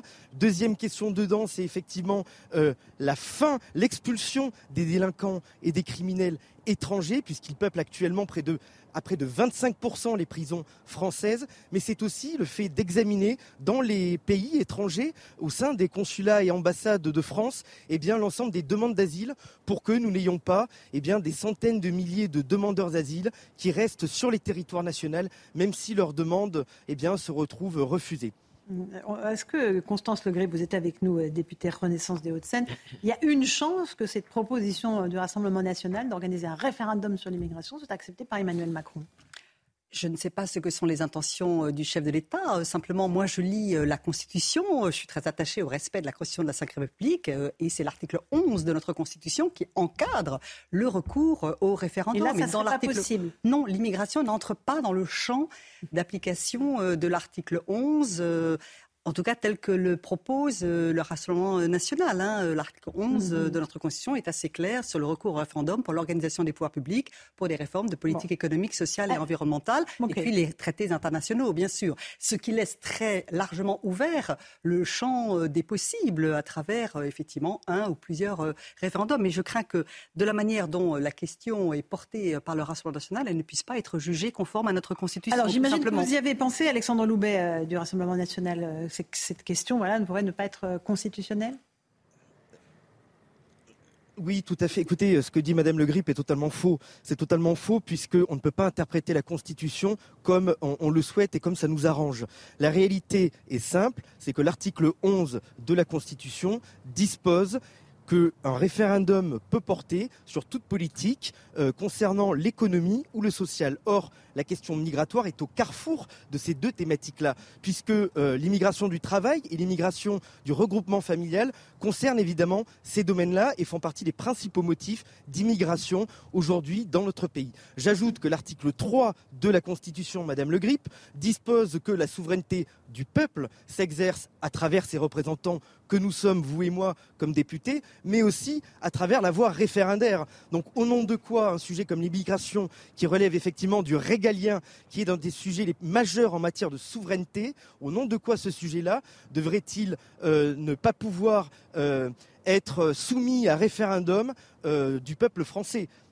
Alors, votre réponse, une dernière réponse oh, C'est un débat euh, de juristes, hein, mais euh, mmh. la quasi-totalité des constitutionnalistes sont assez euh, précis sur le sujet. Mais encore une fois, la manière dont est rédigé l'article 11 permet quand même de toucher, si véritablement l'intention du chef de l'État à l'issue des débats d'aujourd'hui était de recourir au référendum, permet quand même assez largement de soumettre au peuple français des sujets de grand intérêt. Pour éclairer nos, téléspectateurs et nos auditeurs, le président de la République peut soumettre au référendum tout projet de loi portant sur l'organisation des pouvoirs publics, mhm. sur des réformes relatives à la mhm. politique économique ou sociale de la nation et aux services publics qui y concourent ou tendant à autoriser la ratification d'un traité qui, sans être contraire à la Constitution, aurait des incidences sur le fonctionnement des institutions. Voilà ce que dit l'article 11. Alors, hein, eh, politique économique, sociale et environnementale. on va pas faire un cours de constitutionnel, mais c'est important de dire ce que vous avez dit, Karim Juste d'un mot, ce qui est amusant, c'est que la dernière fois qu'une loi sur l'immigration nous a été présentée, elle était portée par Gérald Darmanin, ministre de l'Intérieur, et par Olivier Dussopt, qui à l'époque, je crois, était ministre du Travail. Donc c'est de la politique sociale, donc ça pourrait, après tout, euh, justifier que ça passe par référendum. Et au fond, la question qui vous est posée, en effet, c'est pas le débat de juriste, c'est les propositions euh, qui, ont, été faites par Jordan Bardella et déclinées par Alexandre Loubet, au fond, est-ce que vous êtes d'accord avec ça? C'est-à-dire les, demandes de, titres de séjour euh, à l'étranger, euh, la limitation du nombre de titres de séjour et l'expulsion des, délinquants étrangers, les 25% qui sont en prison. Est-ce qu'au fond, ça, vous êtes à l'aise avec ça ou est-ce que ça vous dérange? Moi, je suis à l'aise avec le texte qui a été porté par le ministre de l'Intérieur, Gérald Darmanin, et ensuite assez substantiellement amendé par la commission des lois du Sénat. Ça ne va pas exactement aussi loin que ce que souhaite le Rassemblement national. Ça va même sur un certain nombre de sujets, pas du tout dans la direction du Rassemblement national. Mais nous allons partir sur la base euh, du, travail qui a déjà été fait de manière fort intelligente entre le gouvernement et, la majorité sénatoriale. Juste, moi je ne suis évidemment pas ni constitutionniste, ni, ni, mais euh, simplement quand on parle d'immigration économique, par exemple, ou quand on parle d'immigration euh, choisie, ben, par définition, on est à mi-chemin entre l'économie et le social. Alors, je ne reprends pas l'argument spécial du, du, député du RN, mais il me semble. Alors, vous nous dites que la plupart des, des, juristes ont tranché et estimeraient, d'après vous, qu'il n'y a pas la voie pour poser une question sur l'immigration. Il me semble quand même que quand on parle d'immigration, et ça intéresse des secteurs économiques, on parle d'immigration économique et que précisément l'article 11 prévoit qu'on parle de changement économique, social ou environnemental. C'est un sujet régalien. Très franchement, comme l'a dit euh, Juste un, dernier mot de M. Loubet. On, imagine bien que vous n'êtes pas d'accord avec euh, la proposition du gouvernement de régulariser un certain nombre de travailleurs sans papier. Là-dessus, il n'y aura pas d'accord possible. Non, effectivement, et nous nous, y opposerons de toutes nos forces à l'Assemblée nationale. Vous savez, un chiffre pour bien comprendre l'état de l'immigration dans le pays. Depuis 2017 qu'Emmanuel Macron est président de la République, ce sont près d'1,6 million de premiers titres de séjour qui ont été délivrés euh, sur le sol français, soit 41% de plus que sous Nicolas Sarkozy et plus de 20% supplémentaires que sous le mandat socialiste de euh, François Hollande. Donc malheureusement, on entend le président de la République dire tout et son contraire. On l'a entendu parler d'immigration, de peuplement. La réalité, c'est que la Macronie, et Madame Le Grip l'a avoué à demi-mot, est en train d'organiser une véritable submersion migratoire qui aujourd'hui se retrouve diffuse, répartie dans l'ensemble des régions et nous nous y opposerons avec la plus grande fermeté. Euh, le Florian Tardif de CNews. Moi, je note que ce n'est plus à la fois Olivier Dussopt mhm. et Gérald Darmanin qui ont la charge de réunir une majorité autour de ce texte qu'on nous présentait comme équilibré, mais c'est à Gérald Darmanin uniquement. Mhm. Lorsque l'on euh, lit l'interview du président de la République au point, il charge Gérald Darmanin de trouver une majorité sur ce texte. Est-ce qu'il faut comprendre que la partie, euh, par exemple, sur la régularisation euh, des travailleurs sans papier fera l'objet d'un autre texte? Moi, c'est ce que je comprends. Mhm, Peut-être pour trouver une majorité justement avec les Républicains et le Rassemblement national. D'un mot, c'est pas la partie à laquelle Gérald Darmanin tenait le plus d'ailleurs à l'époque où il a, ce texte a été imaginé. Faux. Voilà. Ça n'est pas faux. Mhm. Voilà. la gestion des flux migratoires, euh, majoritairement, elle est sous l'égide du ministère de l'Intérieur dans notre pays. Hein, je vous le rappelle quand même. Hein. Donc, euh, ça fait partie de son portefeuille. Euh, je pense moi que le président de la République a intérêt à ce que cette question soit abordée et soumise aux Français. Euh, d'abord parce que ça crispe énormément euh, la société française, qui a une attente de réponse, euh, quel que soit le bord politique de nos compatriotes. Mm. Ils veulent s'exprimer sur le sujet. Et, le président de la République pourrait reprendre un certain nombre de propositions qui viennent d'être évoquées par le RN et rajouter des propositions qui auraient un caractère plus, plus social qu'avec la régularisation des clandestins avec les métiers en tension. Et c'est les Français qui trancheront. Donc la solution la plus simple est celle-là. Le projet de loi est soumis. Euh, et une fois que ce projet de loi est soumis, c'est les Français qui s'expriment. Je suis sur la ligne de Karim sur le côté euh, échappatoire assez euh, salutaire pour le président de la République parce que on a beaucoup parlé. En fait, le dernier référendum en France, c'est 2005. Et depuis, les élections servent de moins en moins à jouer le rôle de régulateur de la vie sociale, de la vie politique évidemment, de soupape aussi. Et on a beaucoup commenté, vous savez, on a parlé de référendum au moment de la réforme des retraites. Je peux très bien comprendre que le président n'ait pas eu envie d'aller prendre une tôle sur ce sujet parce que il était minoritaire. Mm-hmm. En revanche, moins d'un an après, mettre ce sujet pour les élections européenne sur la table, ce serait, à mon avis, très malin parce que ça donnerait une respiration démocratique importante. Euh, le taux d'abstention fait qu'aujourd'hui, les élections ne jouent plus ce rôle. Il faudra le respecter, hein, contrairement à 2005. mais moi, ce qui me surprend, c'est qu'on est à, allé un peu plus d'un an de l'élection présidentielle. Les Français ont voté et tout le monde n'a plus que le mot référendum à la bouche. Est-ce que, les, institutions sont à bout de souffle? Est-ce que notre vie démocratique a besoin d'être revivifiée à ce point-là qu'on ait besoin de retourner au peuple? Euh, on, en est là, un an seulement après avoir voté? Les Français veulent et aspirent à une démocratie plus directe. Ils ne veulent pas élire une femme ou un homme sous le sceau d'un programme et de promesses qu'ils ne tiendront pas. Et donc, ils sont épuisés euh, de voir effectivement des politiques faire des campagnes dynamiques, des campagnes euh, qui emportent, et puis derrière, il ne se passe pas grand-chose. Là, c'est concret le référendum. Vous me posez une question, je m'exprime, et derrière, il y a une mise en œuvre. Et je pense que sur un certain nombre de questions structurelles, de la société française, si on veut remobiliser le peuple de France sur un certain nombre de questions sociales, économiques, pourquoi pas l'immigration, dire, on a besoin de passer par cette démocratie directe. D'accord. certains, certains considèrent que nos institutions sont à bout de souffle et veulent passer à la sixième mhm. République. Hein, c'est, le cas de la NUPES. Mais pardon, c'est aussi la situation politique dans laquelle on se trouve. Mhm. C'est aussi le résultat d'un cataclysme politique qu'on a rarement vu sous la Ve République, c'est-à-dire qu'un président réélu qui n'a pas de majorité à l'Assemblée nationale. Une majorité relative. Euh, oui, pas de majorité alternative. Non, mais très bien, qui n'a pas de majorité pour faire passer des textes. Ah Et ça, c'est quand même du jamais ah ben, vu. nous passons beaucoup de ça, textes. Ça, c'est du jamais vu. Nous passons beaucoup de textes. Oui, mais avec des 49.3. Ah mais non, le 49.3 pour les textes financiers. vous savez combien de textes ont été adoptés, Madame la députée, y compris quelquefois avec des majorités euh, Admettez quand même que le président de la République réélu ne s'attendait pas à avoir cette majorité relative à l'Assemblée nationale. Et tous les problèmes du blocage démocratique du pays aujourd'hui hmm. viennent de cette situation. Je, récuse l'expression blocage bah, démocratique. Bah. Qu'il y ait une aspiration à la démocratie participative, à la démocratie directe. Mon Dieu, nous sommes au XXIe siècle. Les citoyens d'aujourd'hui ne sont plus ceux des années 60 ni même des années 70. Les réseaux sociaux, le monde qui s'est transformé, tout cela, je vous l'accorde bien volontiers quand on parle de démocratie directe ou de démocratie participative, le référendum n'est pas l'alpha et l'oméga. Il y a d'autres manières de, revivifier. Mais alors, par contre, dire qu'il y a un blocage démocratique, dire qu'il y a un blocage démocratique à l'Assemblée nationale et au Sénat est excusez-moi. Alors Alexandre éloigné de la réalité nationale. Juste un petit mot sur les lois sur la sécurité intérieure. Est-ce que ça veut dire que nos institutions sont à bout de souffle pour qu'on ait besoin euh, de proposer de retourner au peuple?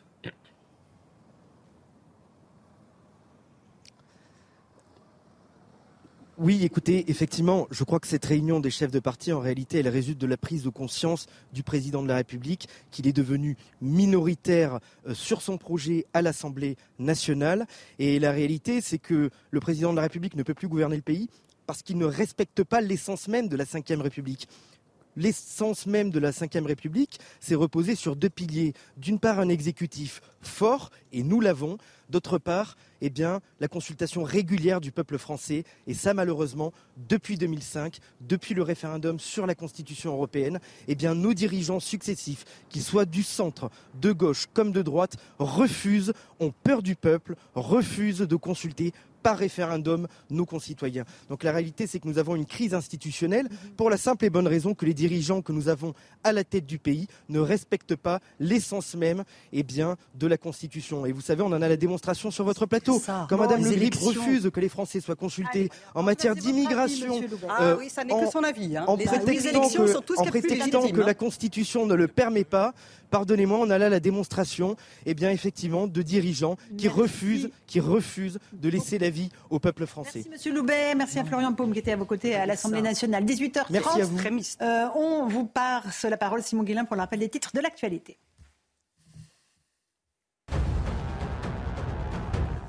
Emmanuel Macron réunit en ce moment les chefs des partis politiques à Saint-Denis, une initiative politique d'ampleur qui vise à bâtir des textes législatifs et qui pourrait conduire à des référendums. C'est l'occasion d'avoir une discussion franche avec lui, a notamment déclaré le président du RN, Jordan Bardella. De leur côté, trois des représentants de la NUPES ont formulé une liste de 14 propositions au chef de l'État. 65% des Français sont pour un référendum sur l'immigration. C'est le résultat de notre dernier sondage CSA pour CNews. Et selon la proximité politique, eh bien 56% des sympathisants de gauche y sont opposés, alors que 83% des sympathisants de droite y sont favorables. Et puis c'était il y a 60 ans, une ligne directe de communication de crise était établie pour la première fois entre les États-Unis et l'Union soviétique. Il s'agit bien sûr du célèbre téléphone rouge. Cette ligne téléphonique entre le Kremlin et la Maison Blanche a été créée le 30 août 1963, dix mois après la crise des missiles de Cuba. Il y avait aussi un très joli téléphone rouge à Europe euh, dans les années 80. Merci beaucoup, Constance Le Grip, le Grip d'être venu euh, ce soir sur notre plateau. On fait une petite pause. On se retrouve dans un instant avec Thibaut de Montbrial. On va parler de sécurité avec lui. À tout de suite. 18h34, bientôt 35. On se retrouve sur Europe 1 et sur CNews dans Punchline. Notre invité ce soir, c'est Thibault de Montbrial. Bonsoir. Bonsoir. Président du Centre de réflexion sur la sécurité intérieure. La sécurité, une des grandes préoccupations des Français, derrière le pouvoir d'achat, mais néanmoins ça compte. Vous êtes frappé, vous m'avez dit, par la multiplication euh, des actes violents, de délinquance, les agressions, les vols, les cambriolages. Euh, vous avez l'impression que tout ça est en augmentation? Il y, a une tendance qui est une tendance de fond euh, depuis, euh, depuis la fin de la, de la, décennie précédente, avec un vrai passage de seuil après, le, après la le premier confinement. À partir de 2020, on a une augmentation globale de, de, de de, l'ordre de 10 à 20 de la, de la délinquance des atteintes aux personnes d'une manière générale. Mais moi, ce qui m'a frappé cet été, puisque c'est le puisque c'est la rentrée, euh, c'est la façon dont euh, d'une manière générale, un certain nombre euh, de, de, de ce qu'on appelle euh, en France des faits divers, mais qui, par leur multiplication, pour, peut-être pour être euh, considérés dans leur ensemble comme un fait de société, comme un fait politique, particulièrement horribles, ont eu lieu. Il y a par exemple eu plusieurs attaques, soit chez eux, soit dans la rue, contre des octogénaires, avec une sauvagerie absolue. Aujourd'hui encore. Il y a eu aujourd'hui encore. Euh, il y en a un qui est mort dans, le, dans, dans l'Essonne il n'y a pas très longtemps. Euh, il y a eu ce, ce, ce, viol avec acte de barbarie absolument abominable qui a fait jusqu'à pleurer, au sens propre, le, le personnel de l'hôpital de Cherbourg euh, au, au, début du mois d'août, dans la torpeur estivale. Et moi, je constate qu'on parle beaucoup euh, du baiser forcé donné par le président de la Fédération espagnole de football à la, à la capitaine de l'équipe espagnole. Qui est un sujet important. Mais qui est un sujet important, qui, qui, est un, qui, est un, vrai sujet. Et je, je, je, suis sidéré du comportement de ce type. Mais ce n'est pas, mais pas pour ça que je le dis. C'est que qu'on en parle, c'est légitime, Mais euh, je, pense quand même que sur l'échelle des gravités, c'est un petit peu moins grave que la somme de tous les sujets, de, tous les actes dont, je viens de parler. Voilà, c'était un petit peu mon, ma réflexion sur ce retour de vacances. Euh, il y a beaucoup, beaucoup, beaucoup d'agressions très violentes en France aujourd'hui, tous les jours. Des civilisations, en sauvagement, mais ça, ça continue. Il y a quelques mois.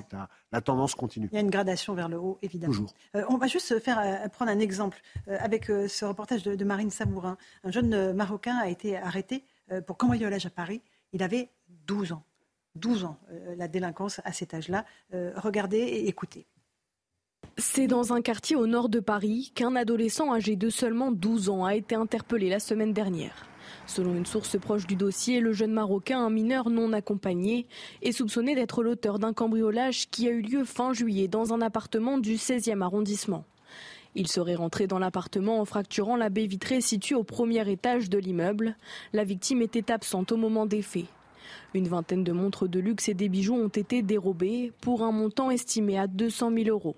Sur place, les techniciens de la police scientifique ont retrouvé des traces et notamment une empreinte, celle d'un jeune homme sans domicile déjà connu des services de police. Les forces de l'ordre diffusent alors son signalement et c'est le 23 août vers 18h qu'une patrouille contrôle le jeune suspect dans le quartier de la Goutte d'Or. Il est alors interpellé et placé en garde à vue pour ses faits. L'adolescent garde le silence durant ses auditions. Le mineur étant âgé de moins de 13 ans, il bénéficie d'une présomption d'irresponsabilité pénale. Il est donc remis en liberté le lendemain avec une convocation devant le juge des enfants chargé de mettre en place des mesures éducatives. Alors là, il s'agit d'un vol sans violence, Thibault de Maubert, mais ce qui frappe, c'est l'âge. 12 ans. Il y, a, trois, euh, trois idées fortes qu'on peut ressortir du, reportage qu'on vient de voir. La première, c'est quand même qu'il y, a une très forte augmentation des cambriolages en ce moment. La deuxième, et on s'approche directement du sujet euh, précis que vous avez traité, euh, c'est l'âge de, ce jeune mineur, ce qui pose le problème des, mineurs étrangers isolés, notamment maghrébins, qui sont extrêmement nombreux, notamment à, Paris et, Petite Couronne. Et puis la troisième, qui est sous-jacente, qui n'a pas été directement évoquée, mais qui est sous-jacente, c'est que ces jeunes mineurs, ils ne sont pas tout il n'est pas entré par cette fenêtre tout à coup parce qu'ils se promenaient. Ça veut dire, ça veut dire qu'ils sont utilisés sciemment par des bandes qui connaissent la faiblesse, les faiblesses de, notre droit. Euh, là encore, à 12 ans, il n'y a pas de discussion sur, euh, euh, sur l'âge possible. mais pour les gens qui se prétendent mineurs et qui sont dans la zone grise entre 16 et, et parfois 25 ans, notre droit est fait complètement à l'envers, puisque lorsque les gens refusent des tests osseux, refusent de donner leur âge et refusent des tests osseux, au lieu d'en tirer une présomption de ce que, puisqu'ils refusent, c'est qu'ils ont intérêt à refuser et donc qu'ils sont majeurs, on considère qu'ils sont mineurs, ce qui est encore une de nos nombreuses aberrations juridiques.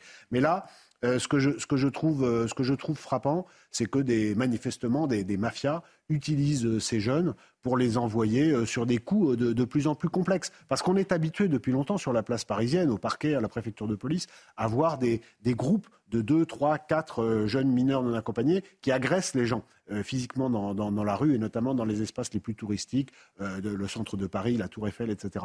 Mais là, le, cambriolage, qui est un acte un, tout petit peu plus complexe dans son organisation, c'est une, nouvelle fois une tendance de dégradation. Ne parlons pas seulement de Paris, il y a énormément aussi d'agressions euh, euh, en région. Euh, on pense à Nîmes, à ce qui s'est passé à Nîmes, ces fusillades consécutives. On a l'impression que chaque ville, chaque village, disais-je au début de l'émission, est, touché. Alors il y a plusieurs phénomènes. Il, faut pas, là, vous introduisez dans le débat un autre type de délinquance qui n'est pas la délinquance euh, de, droit commun contre les, personnes, euh, contre, les gens dans la rue ou chez eux, mais qui est une délinquance entre voyous en marge du trafic de drogue avec l'utilisation d'armes de guerre euh, qui sont utilisées pour des règlements de compte par des gens de plus en plus jeunes. Et ça, c'est vraiment le, lien entre les deux sujets. On a affaire à des tireurs, on le sait, avec des enquêtes qui concernaient Marseille, on en avait parlé avant les vacances, ou euh, des victimes, qui sont souvent les choux, la première ligne des trafiquants de drogue, qui sont, qui sont des gens euh, très jeunes.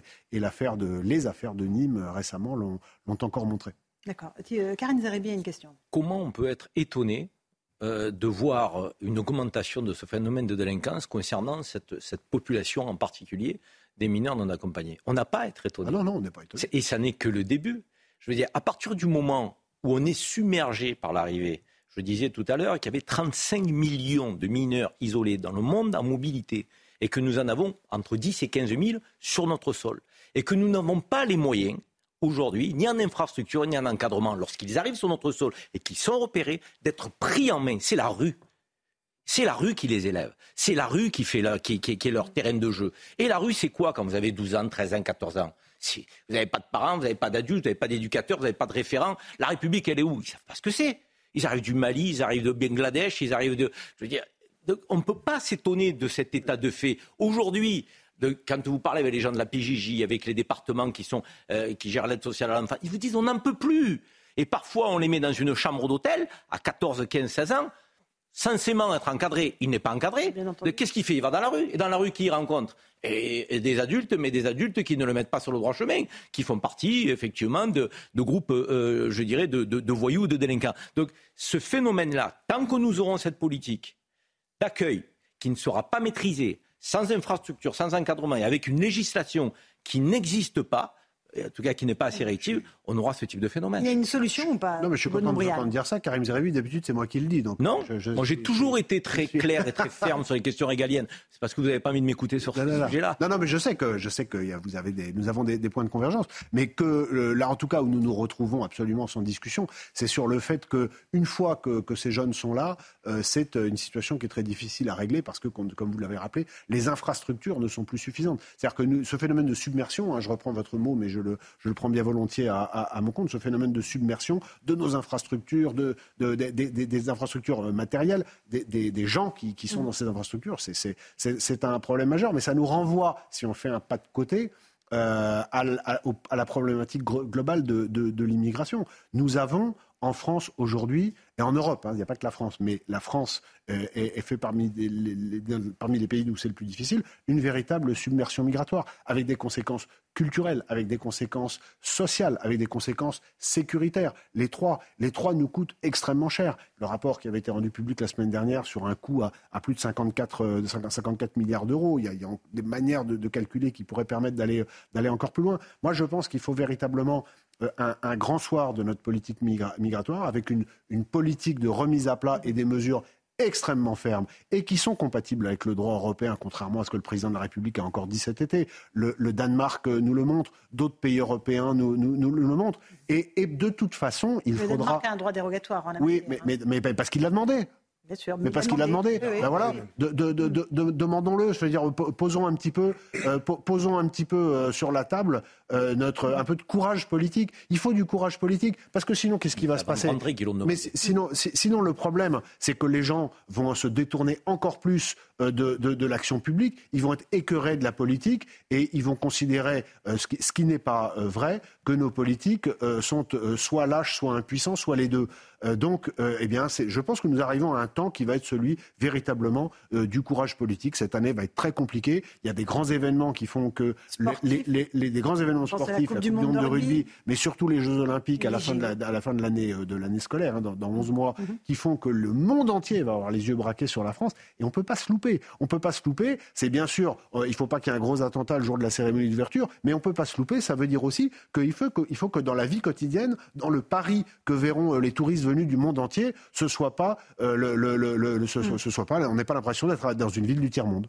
je ferai le jeune un mot là-dessus, sur l'analyse de Thibault de Montbrial et de Karim. Karim a dit, euh, un peu en marmonnant, euh, que le Danemark avait demandé avant de rentrer dans l'Union européenne, ce qui fait une grosse différence. C'est vrai, ils avaient voté non à Maastricht, et la condition pour rentrer, c'était d'avoir un peu plus de souveraineté que nous. La question que pose Thibault, du coup, c'est euh, la France a-t-elle les moyens, si elle est courageuse et politiquement, de mettre sur la table le fait de sortir de certains dispositifs qui nous empêchent de légiférer sur le sujet? Moi, je pense que oui, je pense comme Thibault que oui. La France le veut-elle? En tout cas, le président de la République française le veut-il? Ça, j'en suis moins sûr. En tout cas, pour l'instant, il n'a pas donné beaucoup de signaux dans, ce sens-là. Et ensuite, pardon, ben, je, vous laisse répondre, mais euh, et ensuite, pour terminer, c'est, je reviens sur le cambriolage, mais euh, en fait, ce qui est sidérant, mais c'est même désolant, c'est de constater qu'à chaque fois, c'est nous qui avons créé les propres conditions de notre submersion. C'est-à-dire qu'en fait, Karim décrivait tout à l'heure le, la manière dont les jeunes mineurs isolés étaient la cible de gangs qui pouvaient se servir d'eux après. Moi, je pense que ça va même plus loin que parfois, c'est des gangs qui font venir des mineurs isolés pour euh, euh, volontairement pour pouvoir qui organisent carrément les filières. Et en effet, on est passé, je termine d'un mot, pardon, on est passé de, de l'agression de la vieille dame ou de la caisse de la pharmacie la nuit ou de la caisse du restaurant la nuit. Il y en a beaucoup, beaucoup à Paris ou dans les grandes villes, enfin surtout à Paris. Euh, on est passé de ça au cambriolage, à la version Arsène Lupin un peu développée, quoi. Et, et, ça, pour le coup, ça veut dire qu'il y a une organisation derrière criminelle qui, qui, qui, qui, en fait se sert de nous et à nos frais. C'est ça qui est Bien entendu. Thibault de Montbrial. Oui, je voulais, pardon, pardon, Geoffroy Lejeune, j'ai failli vous interrompre, mais je me suis retenu. le, un, un, mot de politique, c'était sur le volet politique de votre propos que je voulais réagir. On a le, le problème, c'est que le, le, cap, le cap est donné par le président de la République. Qu'a dit le président de la République ces derniers mois? Euh, On a été dans le en même temps permanent. C'est-à-dire qu'aujourd'hui, vous me demandez ce qu'il pense. Moi, je n'en sais rien. Je devrais savoir comme citoyen où la personne qui a été élue il y a, il y a juste un an oui, veut, veut, ce qu'on disait tout à l'heure. veut aller. Je n'en sais rien. Dans le Figaro Magazine, au tout début du mois d'août, c'était euh, une politique de peuplement. a toujours été une terre d'immigration et le reste. Ce, qui est historiquement faux, on, a déjà, on en a déjà parlé, il y avait 1% d'étrangers en France en 1851, tout ça, tout ça n'est pas vrai. Mais peu importe, la question c'est qu'il disait, il faut une, j'assume, disait-il, une politique de peuplement.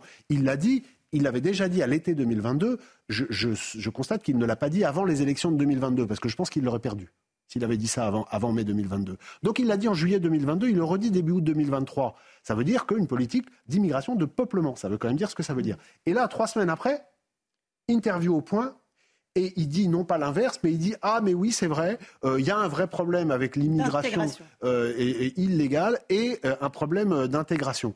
Mais où est, où est la pensée du président? Il va falloir qu'il l'exprime. Parce que vous avez un ministre comme Gérald Darmanin, qui lui est conscient de ces problématiques, qui fait ce qu'il peut à, la place qui est la sienne et avec le droit dans lequel euh, il évolue. Mais comment est-ce que Gérald Darmanin ou n'importe quel autre ministre de l'Intérieur qui serait à sa place peut faire ou pourrait faire dès lors que le chef ne donne pas de cap ou donne, ce qui est encore pire, un, cap, différent toutes les trois semaines. Euh, un dernier mot là-dessus. Juste me différencier par rapport à, à les sujets qu'on va aborder. effectivement, on a des points d'accord, mais des points de désaccord. On ne peut pas parler que de l'immigration qui coûte. On doit aussi parler de l'immigration qui rapporte. Et l'immigration légale, donc l'immigration de travail, l'immigration des cotisations sociales, l'immigration de la consommation, l'immigration des métiers en tension dans notre pays, l'immigration qui fait qu'on n'aurait pas aujourd'hui d'hôpital public qui fonctionnerait sans les étrangers en situation régulière, médecins. Cette immigration-là, on ne peut pas non plus la balayer de et la nier. Donc oui, ça coûte 54 milliards, mais il y avait une étude en 2016, j'en termine par là, qui indiquait que l'immigration nous coûtait 68 milliards, à la rapporter 72. Oui, mais elle ne parlait que d'immigration légale pour les gens qui sont là depuis un an. Alors là, pardon, mais, le chiffre... Distinguer, alors, dans votre propos, parce que vous vous la distinguez pas, vous parlez d'immigration tout court. Parlez d'immigration illégale. Mais là, on sera d'accord. Mais je pense que le coût global L'immigration légale, elle est utile au pays. oui, mais je pense qu'aujourd'hui, le bilan est globalement euh, défavorable. Allez, on, va avancer parce que Gabriel Attal a annoncé euh, l'interdiction du port de l'abaya dans les établissements scolaires. Les responsables politiques euh, s'en sont largement emparés. ça fait remis au goût du jour la question du port de l'uniforme à l'école. On va juste faire le point avec Augustin Donadieu et je vous passe la parole, Thibault de Montbrial. Le port de l'uniforme à l'école, parents et enfants ne sont pas vraiment d'accord. Bah, comme ça, tout le monde est pareil. Il n'y a aucune différence en ce qui concerne les marques et euh, tout le bazar qui va avec, en fait. Voilà pourquoi je ne suis pas contre. Je pense que c'est mieux euh, d'être contre parce que c'est un moment où on évolue, on se cherche. Euh. donc je pense que c'est mieux que chaque étudiant trouve son style. Ça va l'air concentré au lieu de se concentrer sur moi je suis habillée comme ci, lui il a ceci, il a cela. Ils vont se reconcentrer sur l'essentiel, je pense. Les élèves perpignanais, eux, n'auront peut-être pas le choix. Louis Alliot, le maire de Perpignan, propose d'expérimenter une tenue uniforme dans les écoles de sa commune. Une proposition faite également début août par Robert Ménard, le maire de Béziers. Pour certains syndicats d'enseignants, la priorité n'est pas là. Il serait pour nous bien plus raisonnable euh, de rajouter des moyens supplémentaires plutôt que de parler euh, de la question de l'uniforme. Voilà qui apparaît euh, à nos yeux euh, bien secondaire, eu égard aux priorités euh, sur lesquelles nous alertons depuis de nombreux mois. Le ministre de l'Éducation nationale, Gabriel Attal, s'est pourtant lui aussi dit ouvert à une expérimentation, même si le 11 avril dernier, l'obligation de l'uniforme du primaire au lycée avait été rejetée par le Sénat, malgré l'appui de la droite sénatoriale. Un Thibault de Montbrial, à la fois sur la question du port de l'uniforme euh, qui revient et euh, l'interdiction de la baya décrétée par euh, Gabriel Attal. Mais on est exactement dans la suite logique de ce que je vous disais à l'instant à propos de l'immigration sur le cap. Quel est le cap? Est-ce que le cap d'Emmanuel Macron, c'est Jean-Michel Blanquer, ministre de 2017 à 2022, qui a été un grand défenseur de la laïcité?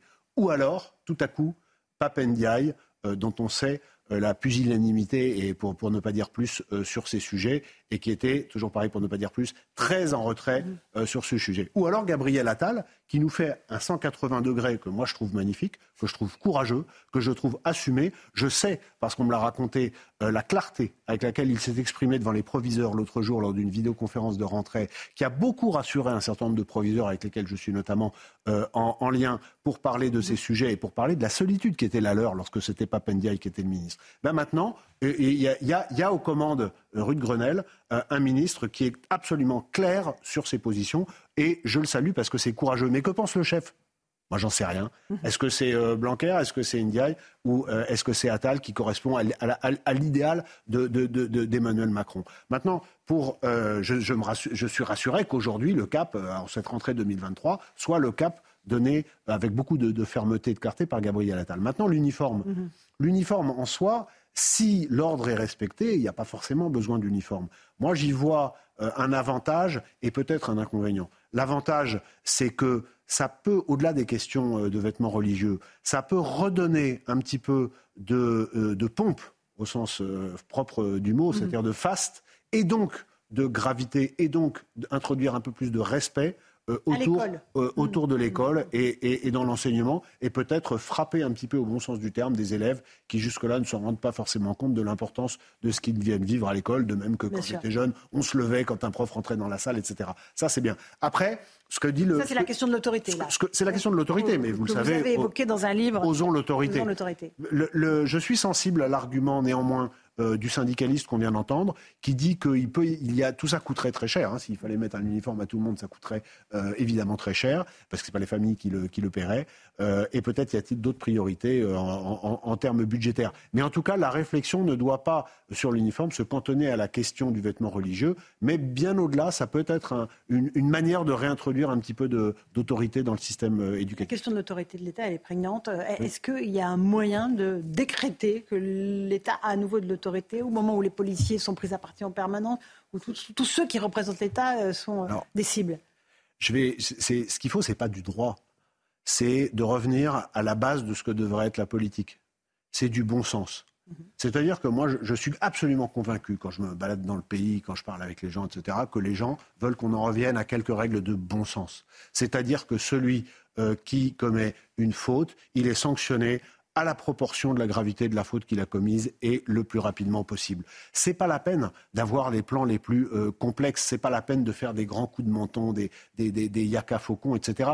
Il faut d'abord rétablir des, des, règles de base et de bon sens et il faut que notre classe politique, euh, et je pense qu'elle est usée, et que y a, les Français en fait euh, attendent hein, beaucoup. On parle qui sera candidat dans 4 ans. Moi, je suis pas du tout sûr que les candidats dans 4 ans soient ceux qui sont euh, dans les, dans les lignes de sondage aujourd'hui. Je pense qu'il faut euh, revenir à, à, des points très simples. Il faut dire aux Français, voilà, il, faut, il, y a, il y a cinq, six grandes choses à remettre en œuvre. Le reste, il ne faut pas vous emmerder. Il faut vous laisser faire. Mais par contre, il y a cinq, six points sur lesquels il faut être absolument inflexible et mettre en place des process évidemment simplifiés qui permettent de rendre crédibles et mesurable ensuite en termes de résultats les engagements qui auront été pris. Il faut simplifier tout ça, du bon sens, et quand il y a une ligne qui est franchie, euh, appliquer une sanction juste et raisonnable, mais rapide. Pas seulement sur les questions de sécurité, j'imagine, surtout, sur tous les domaines. Ah non, mais c'est surtout. L'économie. Mais euh, surtout sur l'économie. Regardez la question de l'énergie. Ça fait dix ans. La France a réussi en dix ans, avec la gauche au pouvoir, à s'aborder sa politique énergétique.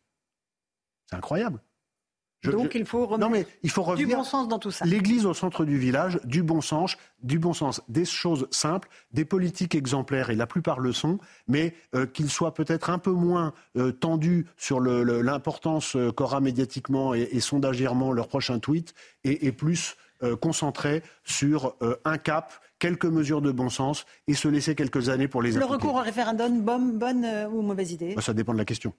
Ah oui, mais... Non, mais ça dépend de la question. Si oui ou non, ça sera la réponse. Mais, mais, mais, ça dépend de la question. Je ne peux pas vous répondre. Dans l'absolu, je trouve que c'est plutôt une bonne idée. Mais après, il ne faut pas faire comme en 2005, où on fait un référendum, où le peuple vote, et ensuite on pas, les élites ne sont pas d'accord avec le résultat du vote, et du coup, euh, ils la font, pardon de le dire, mais à l'envers, et du coup décrédibilisent le, le, le, le, caractère un peu sacré que devrait avoir la politique euh, aux yeux d'un peuple qui se sent floué. C'est contre tout ça qu'il faut lutter et sur lequel il faut revenir. Thibault de Montbrial, merci beaucoup d'être venu ce soir sur Europe 1 et sur CNews dans Punchline. Merci beaucoup à Geoffroy Lejeune, à Karim Zerebi. Dans un instant, sur Europe 1, vous retrouvez Hélène Zelani et sur CNews, vous aurez le plaisir de retrouver Christine Kelly avec ses chroniqueurs.